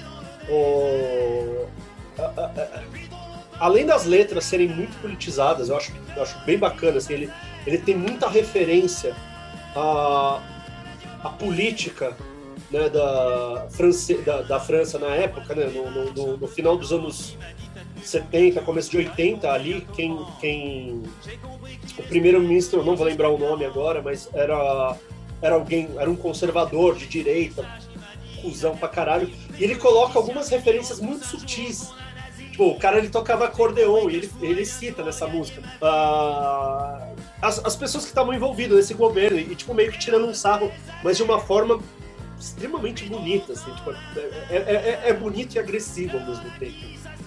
Da- dessa, de- desse pessoal, é, eu fui pesquisando outras, outras pessoas também que faziam esse tipo de som dessa mesma época. E, cara, é uma sonoridade fantástica, é fantástica, assim, era... ah, eu, eu- eu não sei explicar, eu achei uma coisa meio única deles ali, o, o- o som dos anos, o rock mais, anos 80 francês, assim, eu achei uma, um- vale, vale muito a pena ouvir esses, esses caras. E, é- e a canção de, também, né, você, cai numas canção de bêbado, né, não sei, o, o clima ali da- da- das músicas também é outra coisa, que nem a gente tava falando, né, da, dessa música pesada, da música, eu acho que ali tem uma, tem uma agressividade as músicas têm uma agressividade, mas com, com uma poesia que é, é de fuder, assim, você lê as letras e você fica, caralho, velho, que coisa maravilhosa. Que... E, e as canções também são, são, são foda, assim, são- Eu, fiquei, tô- tô- eu ainda estou impressionado com essa gente. assim. Eu não sei se vocês conhecem também mais do que eu, porque para mim é, é muito novo Hum. essa coisa, assim, tirando a- a- essas, os clássicos franceses, eu não conhecia essa, essa gente e entrei em contato esse ano, assim, e tô, tô maravilhado. hein. Tipo, E tem visualização pra caralho esse vídeo, né? É um cara É, famoso lá. Sim, sim, ele é, ele é famoso. Ele, ele- eu, não sei se ele. Eu vi vídeo deles, assim, sei lá, de 2000 e alguma coisa, assim. Então ele tá. Caraca. Eu não sei se está vivo ainda também, não, não, não pesquisei tanto, mas. Uhum. Você conhece também essas coisas? Eu sei que o o Jacob falou né, que você estudou francês também, Eu estudei francês, estudei francês um tempo, mas eu não, eu não mergulhei tão fundo na. Porque assim, quando eu estudava francês, é, eu, eu tava meio entre inimigos, né? Porque eu tava lá para eu tava lá para aprender francês para ir trabalhar, sei lá, para Cruz Vermelha na África, enquanto a galera achava que tava num num bistrô, tá ligado? Em Paris. era um pouco, era um pouco É. os interesses estavam indo. Então, eu tive contato também com os clássicos, né? É, eu acho que de cultura francesa em geral, eu tive muito mais contato com a literatura Uhum. do que com qualquer outra mídia, né? Por assim dizer. Porque música, o que era, o que chegava para para mim, né? Para gente, eram os clássicos, o que já estava estabelecido. Ah, eu estudei no começo dos anos 2000, então a internet também ainda não era tão acessível, né? É, para mim, na, naquela época. Tinha acesso, óbvio, mas não, não tanto. Não dá para ir explorando tanto assim. E filme, o que o povo idolatrava já não, eram coisas que eu não gostava, que não me, não, não me agradava. Então acabou limitando muito esse mundo. Tanto que eu achei muito legal quanto você mandou, porque é um universo que eu que nem tinha me passado até eu ouvir o, seu, o som que você mandou de explorar. Pô, é mesmo, tem isso daqui. Eu tô, eu tô fazendo uma listinha, Ivan, lá de, de música francesa. Eu, eu, tô- eu fiz no YouTube, eu te mando depois isso aí. Manda, manda. Que Manda tá, que é tudo nessa pegada. Tem até o, o Judas Priest, eu mandei para você, né, Jacó? Hum. O Judas Priest do- da França lá, é legal. É. Não, essa, essa época. essa, essa- esse lance da letra que você falou, sabe? Da letra. Eu ouvi só essa música, é, mas eu, eu achei. A letra me atraiu muito. O som, óbvio, que o som é bom, mas a letra me atraiu bastante por conta dessa, dessa, desse aspecto de crítica, que não é um negócio que eu, que eu, que eu ouvi vindo da França até então. Assim, isso me atraiu bastante. É, então, tem muita coisa, cara, de- ne- dessa galera que produzia né, o, o, o rock nessa época, que acho que era o, Sim. era o, o som. É, até, a, até a música, o chanson da época, você falou do Ginsburg.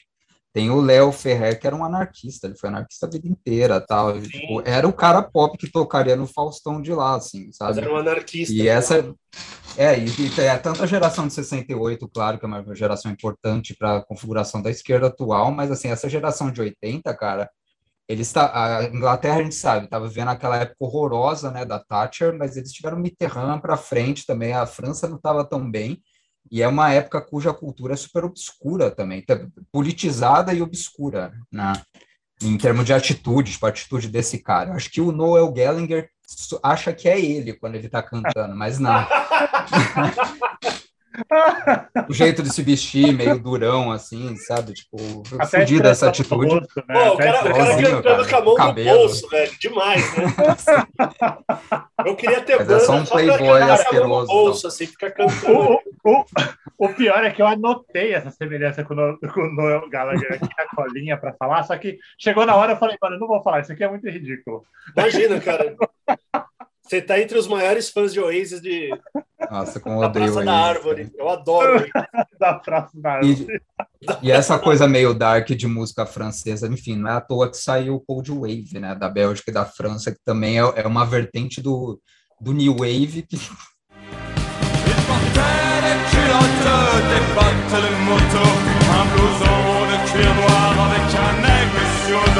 Sa moto qui partait comme un boulet de canon, semait la terreur dans toute la não existe, né? É muito particular da França, né? O Cold. Wave é uma. É, é- É a Suíça, a França e Bélgica só. A Suíça teve um pouquinho também, tem umas bandas bem legais. Mas é bem é, é uma tradição do New Wave que não é tão focado em música pop, porque eles, sei lá, eles têm cover de, de Piaf, você tem bandas de Cold Wave que bebem nessa tradição mais politizada, ou também tradição de música popular da França, sabe? Não é o mesmo esquema do New Wave, que era assim, uma, uma cultura autocontida, a gente faz referência só entre a gente. Senão, né, a gente não vai falar da música dos nossos pais, porque nós somos essa geração super nova. Acho que o Cold Wave é muito diferente em termos de configuração mesmo, de, de influências, o que torna ele legal pro cacete, né? É, pois é. Tipo, próprias influências ali da Cold Wave. Ok, né? Você bebeu muito do gótico, bababá, mas eu acho que a, a, Uhum. a, a- a música, né, a construção das músicas é outra, outra pegada. assim, acho, acho uma coisa bem particular deles. ali, né? Tem banda eco-anarquista nessa época que, assim, o New Wave jamais teria, tipo, Poesia no ar, né? Poesia no ar, acho lógico.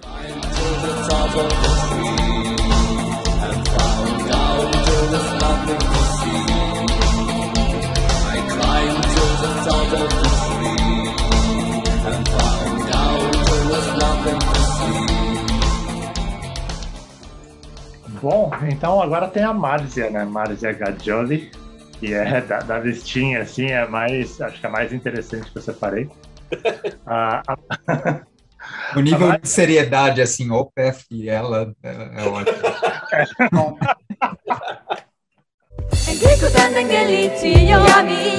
Sitando Asami Botsa nami namula E busu kutanda Okudan sanami Yakutanda kutanda kutanda Yakutanda kutanda é, não, na, na lista mesmo. Foi até engraçado porque eu lembrei dela no último instante, quando eu tava mandando pro Felipe, eu não, lembrei disso aqui, eu, vamos colocar.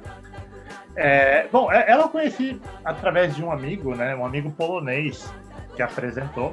Um cara doido, pirado, assim, que já invadiu o campo, de, campo militar para roubar a placa de passagem de tanque, sabe? A placa de trânsito com tanque, assim, tá pendurado na sala dele. A gente já roubou um quadro que era tipo a Santa Ceia com os mafiosos, quando a gente trabalhava no hotel. Foi parar no, no Achados e Perdidos, um quadro enorme, foi parar no Achados e Perdidos, a gente não sabe como. A gente levou aquilo de madrugada bêbado pro nosso pro, pro, pro dormitório lá. E, e, esse cara, um dia a gente estava conversando sobre música e ele veio me falar de uma descoberta dele, de alguém que houve uma. ia ter um concerto no, no, no estádio, eu não lembro agora qual era a cidade. Mas enfim, ia ter um concerto, era um concerto grande, assim, tipo Rock in Rio local da Polônia. E fizeram uma pesquisa para ver quem que eles queriam, né, na- nesse show. E a Márcia superou Madonna, superou Beyoncé nesse, nessa pesquisa, assim, tipo, ela foi um... Deixa eu te perguntar, ela, ela, ela é da onde? Eu não, eu não, eu não li. Ela é italiana, ela é italiana. Tá. Ela é italiana. Ela é italiana. E aí ela apareceu nisso daí. Aí ele, ele, ele veio e falou, cara, olha o que eu achei, aconteceu isso daqui, que ele descobriu. Esse, essa pesquisa foi em 2015, ele descobriu depois, e ele me passou. Então veio com essa apresentação. Ela, qual é a dela? Ela é italiana, ela é membro da Sociedade de Autores e Editores da, da Itália, assim, e ela é super prolífica, sabe?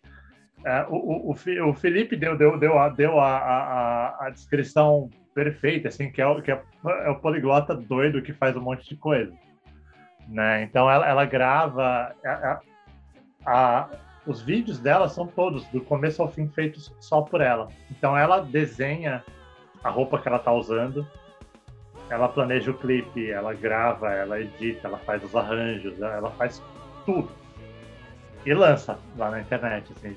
Eu, eu, eu não achei a informação exata, mas olhando o canal do YouTube, ela tá aí há 12 anos fazendo isso. Caralho. E são vários idiomas, cara. São vários idiomas. Ela aprende por conta própria, ela vai, estuda. Eu, eu- a boa parte das informações dela eu achei no, no LinkedIn dela. porque, é, porque é muito engraçado.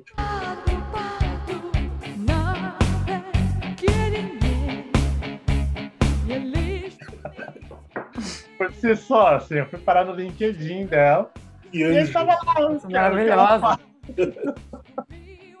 o que ela faz, o que ela faz. Teve uma parada que eu achei que ela, ela, ela tentou participar do Eurovision na, na, na, na Polônia. E não conseguiu por causa da cidadania polonesa, né? Que ela não tem, que ela é italiana, mas é, parece que é, uma- é a língua favorita dela lá, é o polonês. E é um, é um dos, dos idiomas onde ela tem mais vídeos, assim. Ela fez mais música, ela ama a Polônia, adora a Polônia. E, e fez. Segundo meu amigo o polonês, ela é muito bom. Ele falou que ele ficou impressionado com o polonês dela. Que é uma língua do caralho, né? Cara, de passagem que É impossível, é impossível. Polonês e holandês, assim, não dá. Não, eu, fui, eu fui tentar aprender alguma coisinha de polonês, mano. Ah, vai tomar no cu, cara. Você tem, você tem 17 maneiras pra falar o número 2, assim, sabe? Uma coisa. Ah, toma no cu, né? Então, é tipo, basicamente você fala o que você quiser, do jeito que você quiser, e é polonês, assim, já era. Fé. A Polônia é fantástica, viu? Tipo, é um dos lugares que eu tenho um baita carinho também. Assim, eu, eu pirei quando fui pra lá, fui, fui duas vezes pra lá e achei o lugar mais louco de. Assim, é, é muita insanidade, é muita insanidade. Uhum. O- o- tanto Parece ali o Brasil na Europa, né? Oi?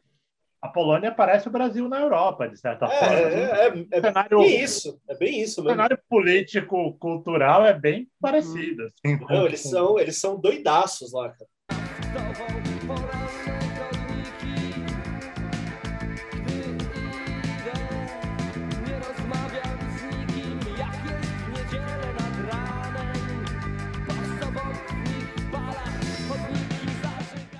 E. Não, quando eu, até falei, né? Com, com- com o Jacó, quando eu tava lá, que eu cheguei lá, eu fui para um festival também de música lá, né? De música industrial e tal. Eu cheguei na Polônia. E, mano, assim, é- é- era o dia da libertação de Breslau, assim, era uma coisa. Tava cheio de nazi pra rua, cara. E eu com a minha Ah. mochilinha, aquele jeitinho de turco anarco, assim, sabe? Tudo, tudo errado, no lugar errado, assim, né? Hora errada, lugar errado. Tudo errado. Eu falei, cara, será que esses caras vão pro mesmo festival que eu? Ainda bem que não, velho. Só tava. Mas não, eu fiquei com medo, cara, de falar, nossa, eu vou morrer aqui, cara. É assustador, assim, é um clima meio pesado, assim, no, no- Uhum. na Polônia. Eu- achei pesadíssimo ali, né? Poxa, eu- eu, eu, Eu vi tenho cenas ali- vontade. Desculpa, continue, era só. Imagina, imagina. Não, eu queria falar que tenho muita vontade de ir pra lá. Você tá falando isso, combina, bate com a impressão que eu tenho de ver de longe, assim. Hoje eu vi meu, meu amigo de lá falar tal. Mas dá, rola uma vontade. É, eu achei engraçado, cara. Eu achei, eu achei assim. peculiar ela ter essa preferência pela Polônia, né? Porque você vai ver, ela tem música em japonês, tem música em chinês, tem música, sabe? Muitas línguas. Por que Polônia? Eu fiquei com isso, sabe? Falei, mano, Polônia, cara, justa Polônia. E a lance Polônia é a pergunta que você tem que fazer sempre, assim, que Mas foi, cara. Eu fiquei, poxa, por quê, né? E, e um lance que me, que, me, que me espantou também foi que, segundo o LinkedIn dela, ela tem mais de 1.200 obras. Mais de, 200, mais de 1.200 obras que ela já compôs, mais de 1.200. Caralho. Eu achei impressionante. Entre música clássica e, e os vídeos que ela faz. Incrível. Eu achei bem impressionante. Foi, foi uma descoberta boa. Foi uma Pô, mas eu, descoberta não- eu, eu ouvi a música dela da Polônia lá, né? A- a- Até o, o Jacó tinha comentado comigo. Falou, meu, mais dark, bababá, e total, né? Tipo, meio Nightwish. Nightwish. Mas, pô, é, é legal que. eu Não sabia, eu não sabia que ela tinha essa preferência também pela, pela Polônia. Assim, um país que eu, que eu gosto também, acho legal. Né? Aí, ó, já sucesso. E o match. Eu percebi pelos comentários, que era a maioria em polonês, assim. Uhum. Os vídeos dela, tipo, a galera pira. Não, o LinkedIn dela tá em polonês. Nossa, é. O, o, o, não, desculpa, a Wikipedia. A Wikipedia dela tá em polonês. O LinkedIn tá Caramba. em inglês. Foi algum fã que fez aí, sei lá. Todo, assim, é Descoberta interessante, inusitada, inusitada. Não, e o behind the scenes lá? Alguém viu isso aí? Não vi. Cara, Nossa, vejam esses vídeos. Tem, a, eu, tem alguém que ajuda ela, que eu acho que é a mãe. Eu não sei, essa pessoa não aparece. Mas ela tá atrás da câmera e ela tá lá fazendo as coisas. Então é um vídeo, tipo, né, dos erros das gravações. Mas, cara, a mulher começa a rir, é aquela risada de pigarro, sabe? Aquela risada de americana. A mãe, assim, rachando o bico da filha, caindo, assim, do, da cadeira. E aí elas começam a rir junto. Mano, é maravilhoso. E falando em italiano, né? Puta que Ah, pariu. É É primeiríssima, né? muito bom, é muito bom. Eu fiquei an- antes de dormir ontem, assim, não conseguia parar. É, Oddio, come hai fatto? Ma ti sei messa a paura? Na cama, chorando de. O pior, o pior é que isso aconteceu pensando. com clipes também, que eu fui vendo um atrás do outro, por causa, sabe, eu falei, mano, isso aqui não é possível. E fui É. vendo. Nossa, sensacional. Ela é tipo DIY na tora, assim, né? Ela faz tudo. Tudo. Faz tudo. Faz- Cara, é impressionante. Isso eu achei realmente impressionante. É tudo dela. É, ela faz.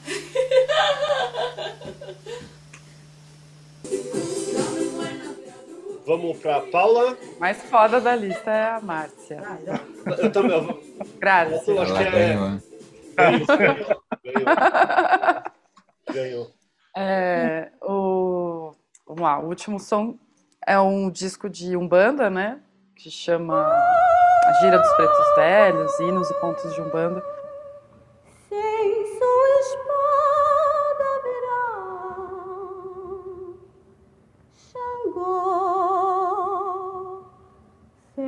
Como eu falei, eu não achei nada sobre esse cara, esse Mauro Fernandes. Tem muito disco que é muito difícil de achar, né? Dessas gravações brasileiras, assim, de, né, de disco de pontos e tal.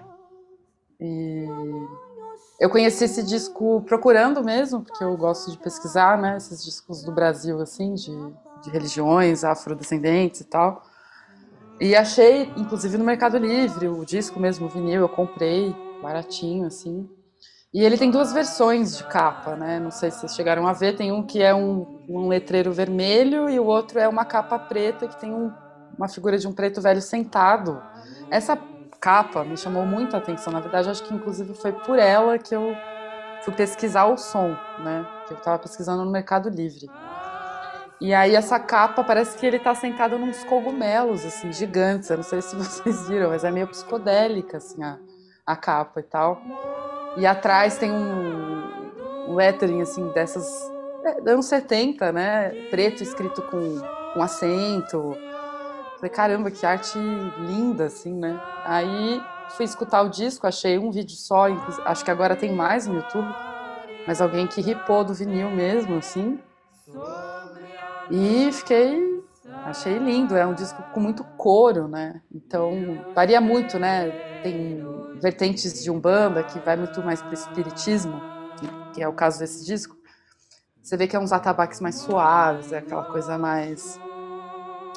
Né, mais, vamos dizer assim, essa palavra horrível, mas mais em- em branquinha, né? Que justamente tem essa, essa questão, né? Do embranquecimento e tal. Mas o coro desse disco inteiro, as vozes, eu achei muito lindo, assim. E, e é isso, eu não tenho muito o que falar, porque não tem nada sobre esse, esse cara. Hum, Tem um cara que ele é um dos caras é, precursores pela difusão mesmo, né, da música... é, enfim, músicas de candomblé, de umbanda, que chama JB de Carvalho, não sei se vocês já ouviram falar. Não conheço. Esse cara vale muito a Já pena viu? pesquisar. Ele tinha um programa numa rádio no Rio de Janeiro. Ele foi perseguido, ele foi preso, né? Porque sempre houve muito preconceito, né? Uhum. Nessas religiões até hoje. E ele tem um monte de disco. Os discos dele são foda, assim. É, tem uma pegada até que vai mais pro samba, né? Então dá uma misturada, assim. E, e ele é um cara essencial para a difusão mesmo desse tipo de música, né, aqui no Brasil.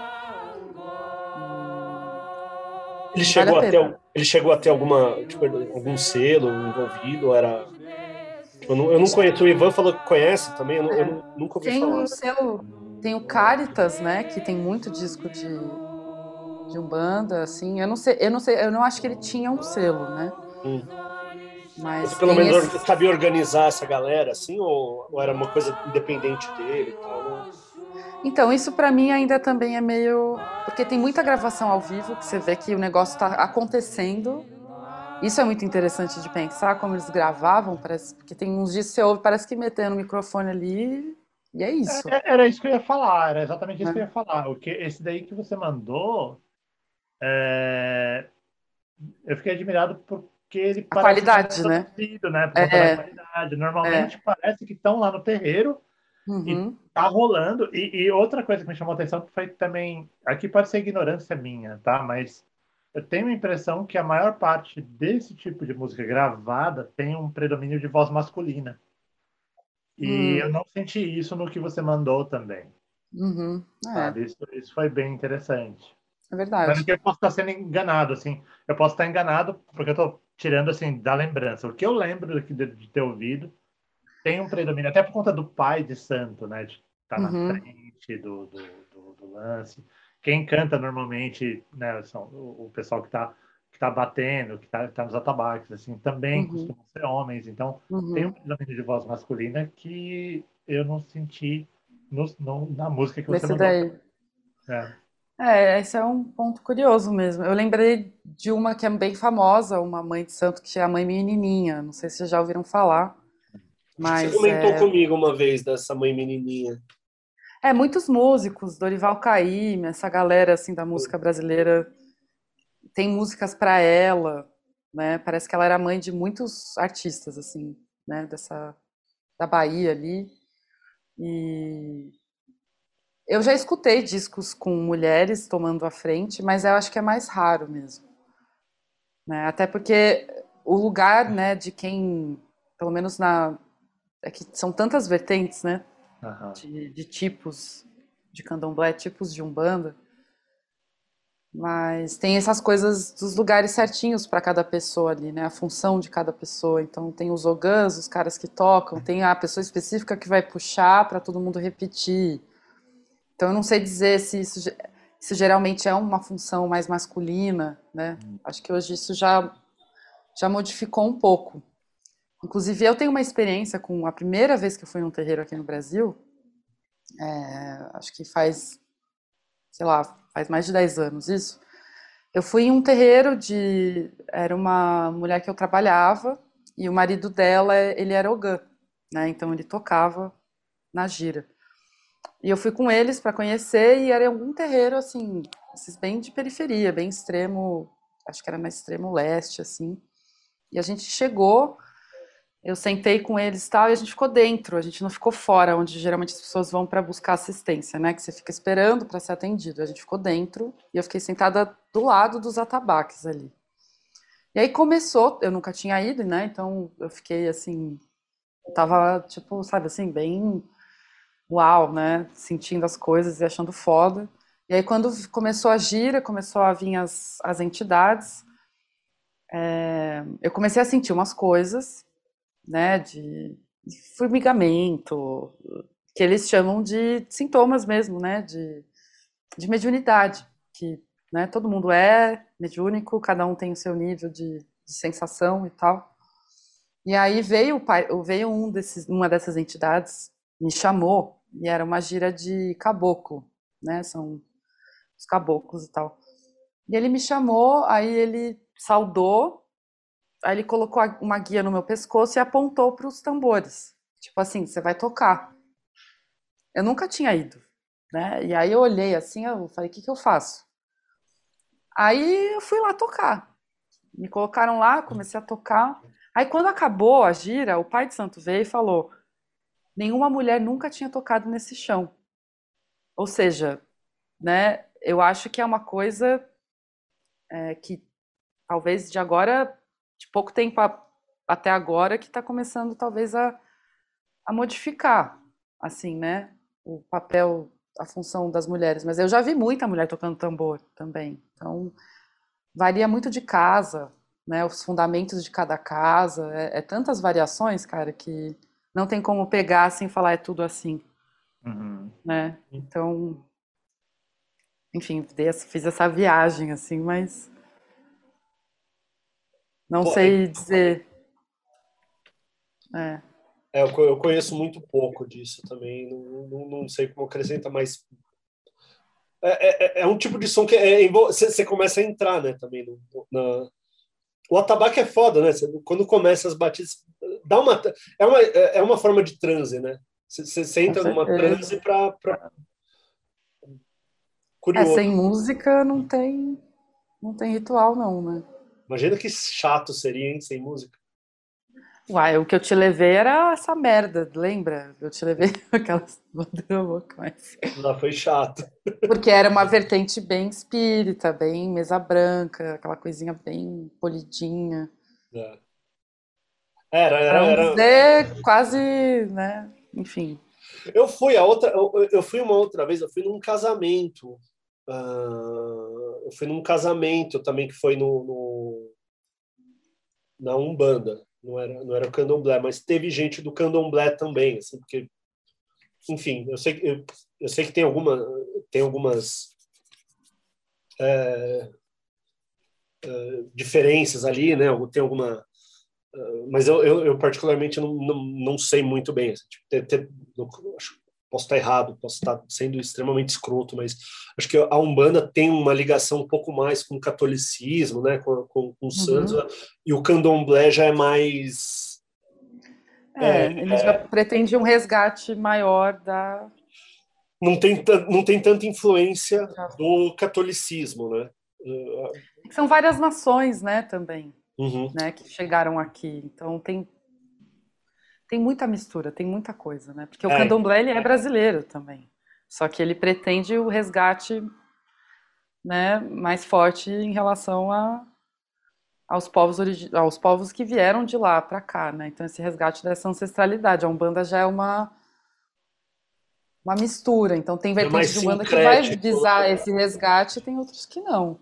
É. Já vai para o sincretismo mesmo, católico, então vai ter o Jesus lá, o São Jorge, né? Todos.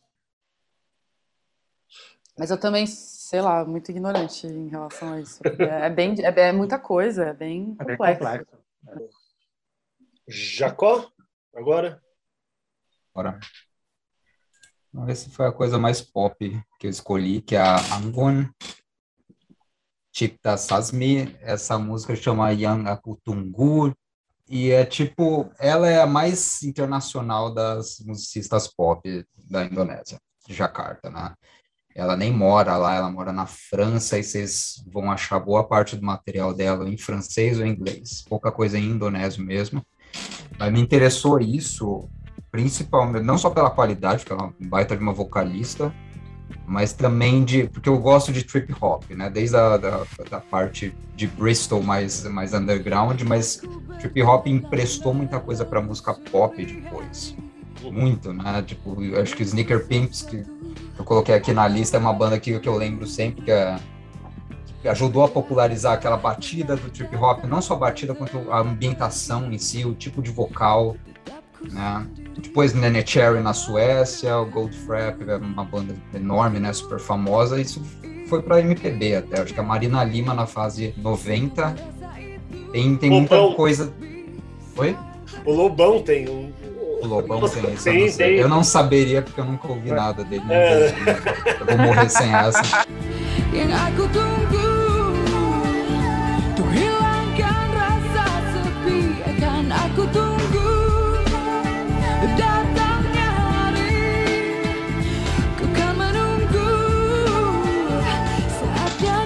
vou te Não, mandar mas o isso influenciou assim a música pop internacionalmente de forma interessante, né?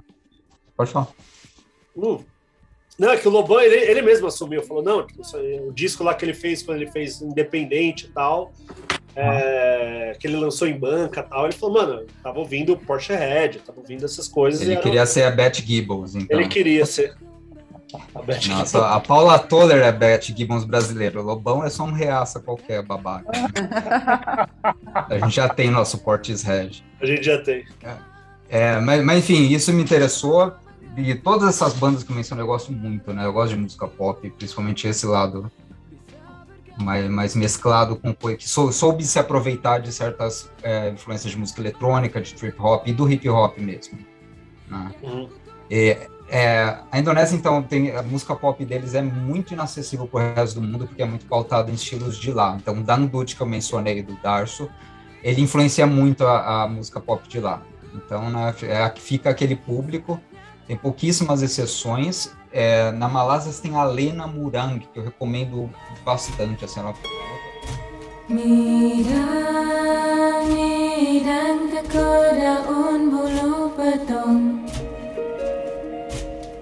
Mari doi doi di kolai jalong Di mari mari pengalingat puing ngako di alam sini Di bagaimana sini kita assim, ela é outra musicista muito foda, que toca instrumentos locais, ela, é uma ela, ela troca- toca várias coisas, ela mistura também com música pop, que a gente poderia considerar mais internacional e tal. Só que todos esses casos, cara, eu lembro assim, quando a gente comprava disco ainda, sabe, de antes da internet, assim, quando o, o jeito de acessar a música era indo na loja comprando disco, tudo isso estaria na seção de world music, né, que é uma categoria interessantíssima. Nossa, é. Ia ter a Enya no meio, né? Porque o pessoal confundia. O Enigma, que é uma banda alemã, inclusive a- Angu cantou no Enigma. Essa Angu. Ela cantou no Enigma? Ela foi uma, ela foi uma das vocalistas do Enigma. Caralho. Isso ajudou ela também a, a- Isso quando ela já estava na Europa, né? Mas foi Ah. uma coisa que deixou ela mais famosa também.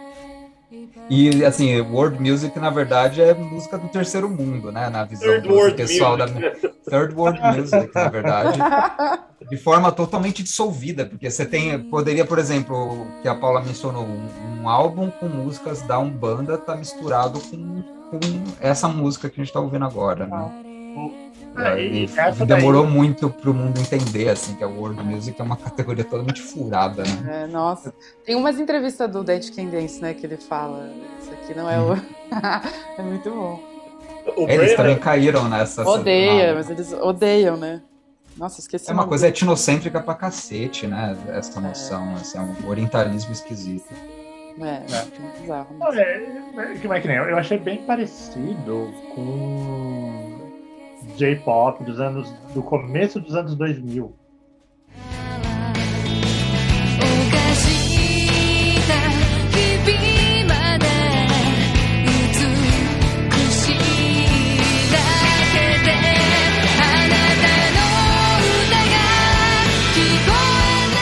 Não, que era, que era uma tentativa de ocidentalizar mesmo. Assim, era bem ocidentalizado, bem música média para alcançar mais, assim, que, que aquilo nos anos 2000 ainda era o Japão se esforçando para vender soft power, né?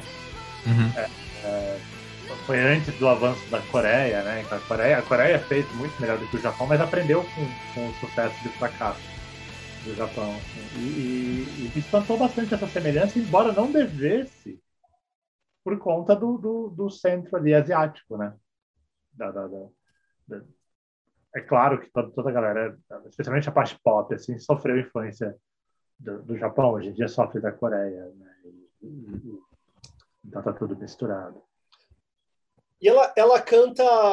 eh, ela canta também em inglês, né? Eu vi um, um, É, boa uns outros clipes. Tem coisa dela em inglês, mas você mandou coisa dela que era. Essa música aí é em.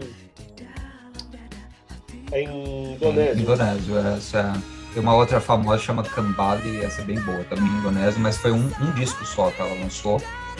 E o resto do francês em inglês e tem coisa em italiano também, que eu não gostei muito. Ela italiano? É. Eu sempre ouço música pop em italiano, eu lembro da Lara Pausini, assim, foi a trilha sonora da classe média campineira do- que minha mãe ouvia, né? Daí eu tenho esse trauma, assim, é muito ruim. No- E o Renato Russo Sei lá. cantando em italiano. Também, Oh. também tem essa.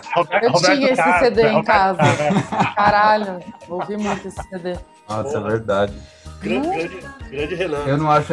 É, música italiana, a língua italiana pra mim não combina com música, cara. Não sei, um monte de gente gosta, né? Sei, eu o lembro Ítalo de Disco coisas gosta? Ah, Ítalo Disco é tudo em inglês, cara. É verdade. isso. Mas você já, já ouviu uma- teatro, você já ouviu teatro satânico? Pô, eu tenho é verdade, tatuado. É. teatro satânico. Esse é, é- é- esse é bom, cara, falando lá em. Não, da Ita- Eu adoro as coisas da Itália. Eu piro também. O- Mas essas coisas mais tortas aí, né? É, então, pô, o, o Ai, teatro tem- sa- o Banda teatro punk, satânico, eu- negacione. Negazione, tem o hardcore lá, o Ratchet, Tem tem, toda- pra o pessoal do industrial. É. Tem, tem muita coisa legal, mas até o Spiritual Front, que eu adoro, assim, é controverso. Eu adoro, eu adoro. Roupa nova de Roma. né? Vai se fuder esse cara.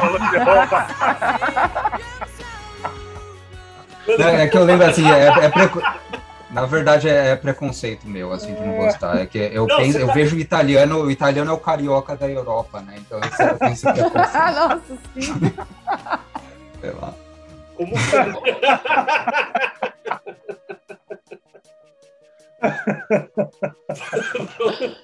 Vamos que a gente consegue falar mal do mundo inteiro, né? É verdade. Mas eu concordo em tudo. É. É, não, é, mi- mi- mi- minha experiência com, com- com- trabalhando com italiano é, é essa. É, é- é essa, então, também. Concordo. Os irmãos e irmãs cariocas, mas é, É. foda.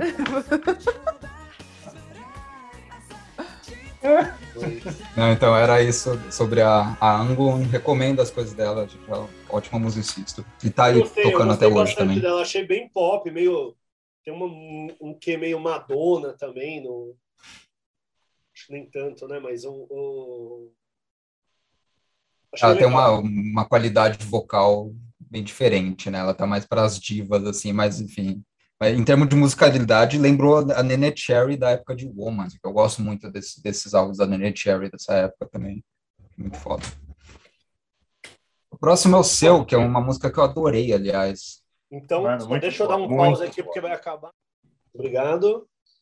Então, e agora o meu último é o. o- pô, é uma, um- uma banda que eu também descobri esse ano, não conhecia, mas eu vi que pô, é, é bem conhecida também, né? Que, que nem você falou, né? Eu, tipo, todo mundo conhecia, menos eu. assim. É o, o Tinarwen. O Tinarwen, ele, Pô, é uma banda. E, e eu vi que tem uma tradição grande ali no, no deserto do Mali de umas tribos Taureg. Acho que é assim que se fala. acredito que seja. O Taureg. E eles é é- são umas tribos seminômades que eles andam ali pe- pelo deserto daquela região ali do Mali, bababá. E porra, aquilo sim é o desert rock, né? Não é, não é, não é, não é Queens of Stone Age que precisa do prote- é, protetor solar fator 50 pra praia. Eles escrevem música no lobo do camelo, rapaz. Escreve tá no achando lombo do que- camelo as músicas.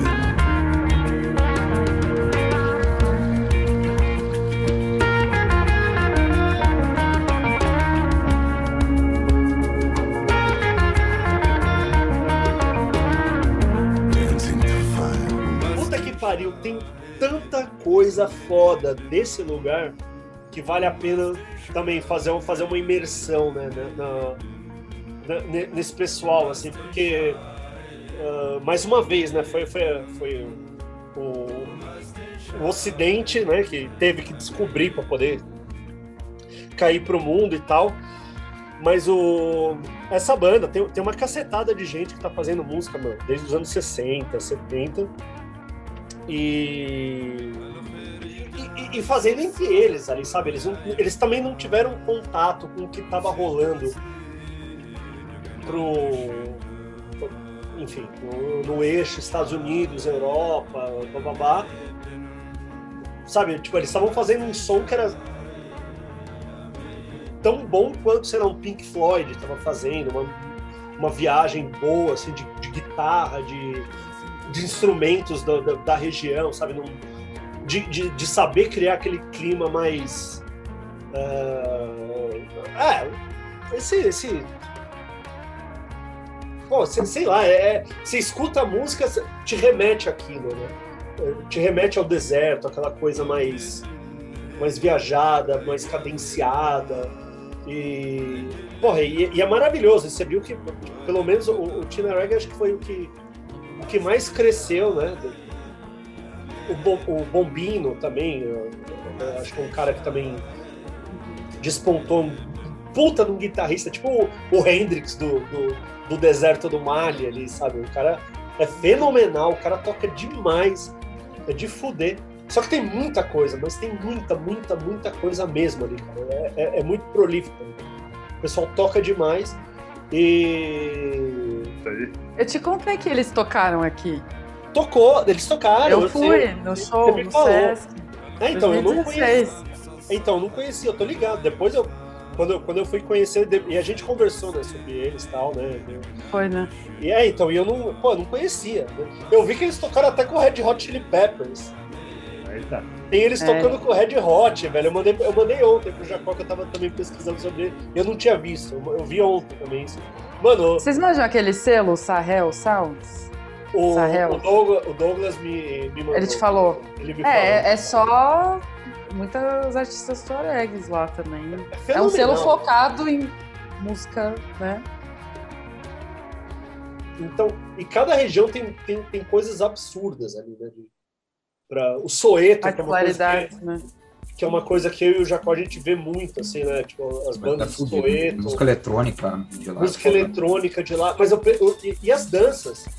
Vai tomando com o pessoal dançando Soeto. É de fuder, é de chorar, de, de bonito, assim, cara. É uma, é uma dança de rua, é quase, é quase como um. um, um, um, um bebop, sabe? O pessoal que Ah, dança. porque tem improviso e alternação, né? E Você cada um vai seu, cada um vai lá, faz o seu passinho e vai tomar no cu, cara. É, eu não sei de onde, de onde consegue tanta flexibilidade, né, pra se mover. Eu vou fazer aquilo lá, acho que no primeiro movimento eu travo no chão e fico morto. Ah, lombar. Coluna- Não, isso foi, foi desenvolvido na época do Apartheid, na África do Sul. Assim, tem uma história muito Fenomenal, louca é, então. Irmão. Mas, ah, cê- mas, mas é por isso, sei lá, você vai, você vai vendo, cada região tem uma. tem, tem particularidades muito próprias da, da região e, e é fantástico, cara. Tipo, é que é foda, né? Todo mundo. A África, a África, mano, é gigante, tem um monte de coisa rolando lá. Uhum. E, e, e- e- sabe? É Cara, uma- tem um que é de umas mulheres, não sei se você chegou a ver esse. Que é do selo do Sahel, chama Les Filles. Eu ouvi, elas Entendeu? são do. Elas são do. Elas não são ali do Mali, elas são do. São da Nigéria, não é? Níger. Níger, é. É, são de Níger. Mas eu, eu lembro que eu vi elas ao vivo. Você viu ao vivo? teve uma turnê que rolou que elas iam tocar na cidade e a gente conseguiu ver. E pelo que eu li, assim, ela acho que é a única mulher guitarrista tuareg.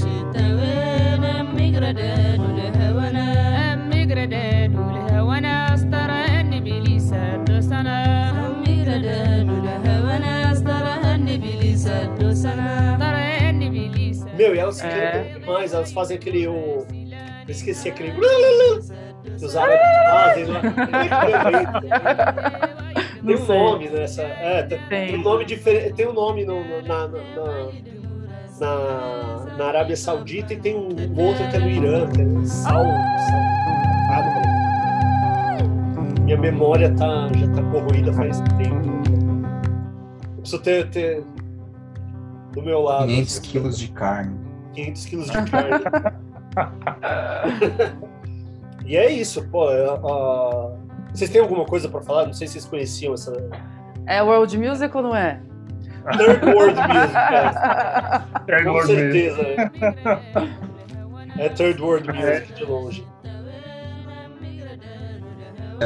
Desert Rock foi a primeira coisa que saltou à mente, ainda que Desert Rock tem uma, uma origem totalmente diferente na Califórnia, né? E, mas é interessante que vem do Stoner Rock, na verdade, mas é interessante achar uma, uma tradição tão longínqua lá do, do norte da África que assim E que é se vivência, comunica né? diretamente e que é vivência, É de vivência. verdade, é Desert Rock de verdade. né? É. Mas tem aquele Desert, um negócio que o Guilherme me passou até, que é o tal do Desert Sessions. Foi, é um coletivo de musicistas, foi criado pelo Josh Homme, do Queens of the Stone Age, finalzinho de 90, né? E, se- e eles, assim, eles vão pro deserto, lá na... é? Na, na Arizona, tipo, ficam uns dias dentro de uma casa e gente de bandas diferentes. Então, os caras do Foo Fighters misturado com, sei lá, o, o baixista do Merlin Manson, sabe? Umas coisas é. nada a ver, e a PJ Harvey. Eles gravam um disco.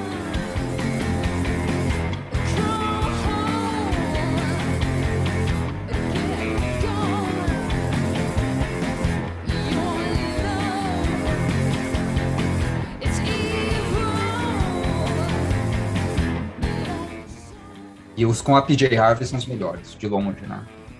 Porque é a PJ, né? A PJ... É porque é ela maravilhosa, ela é, ela é fantástica também.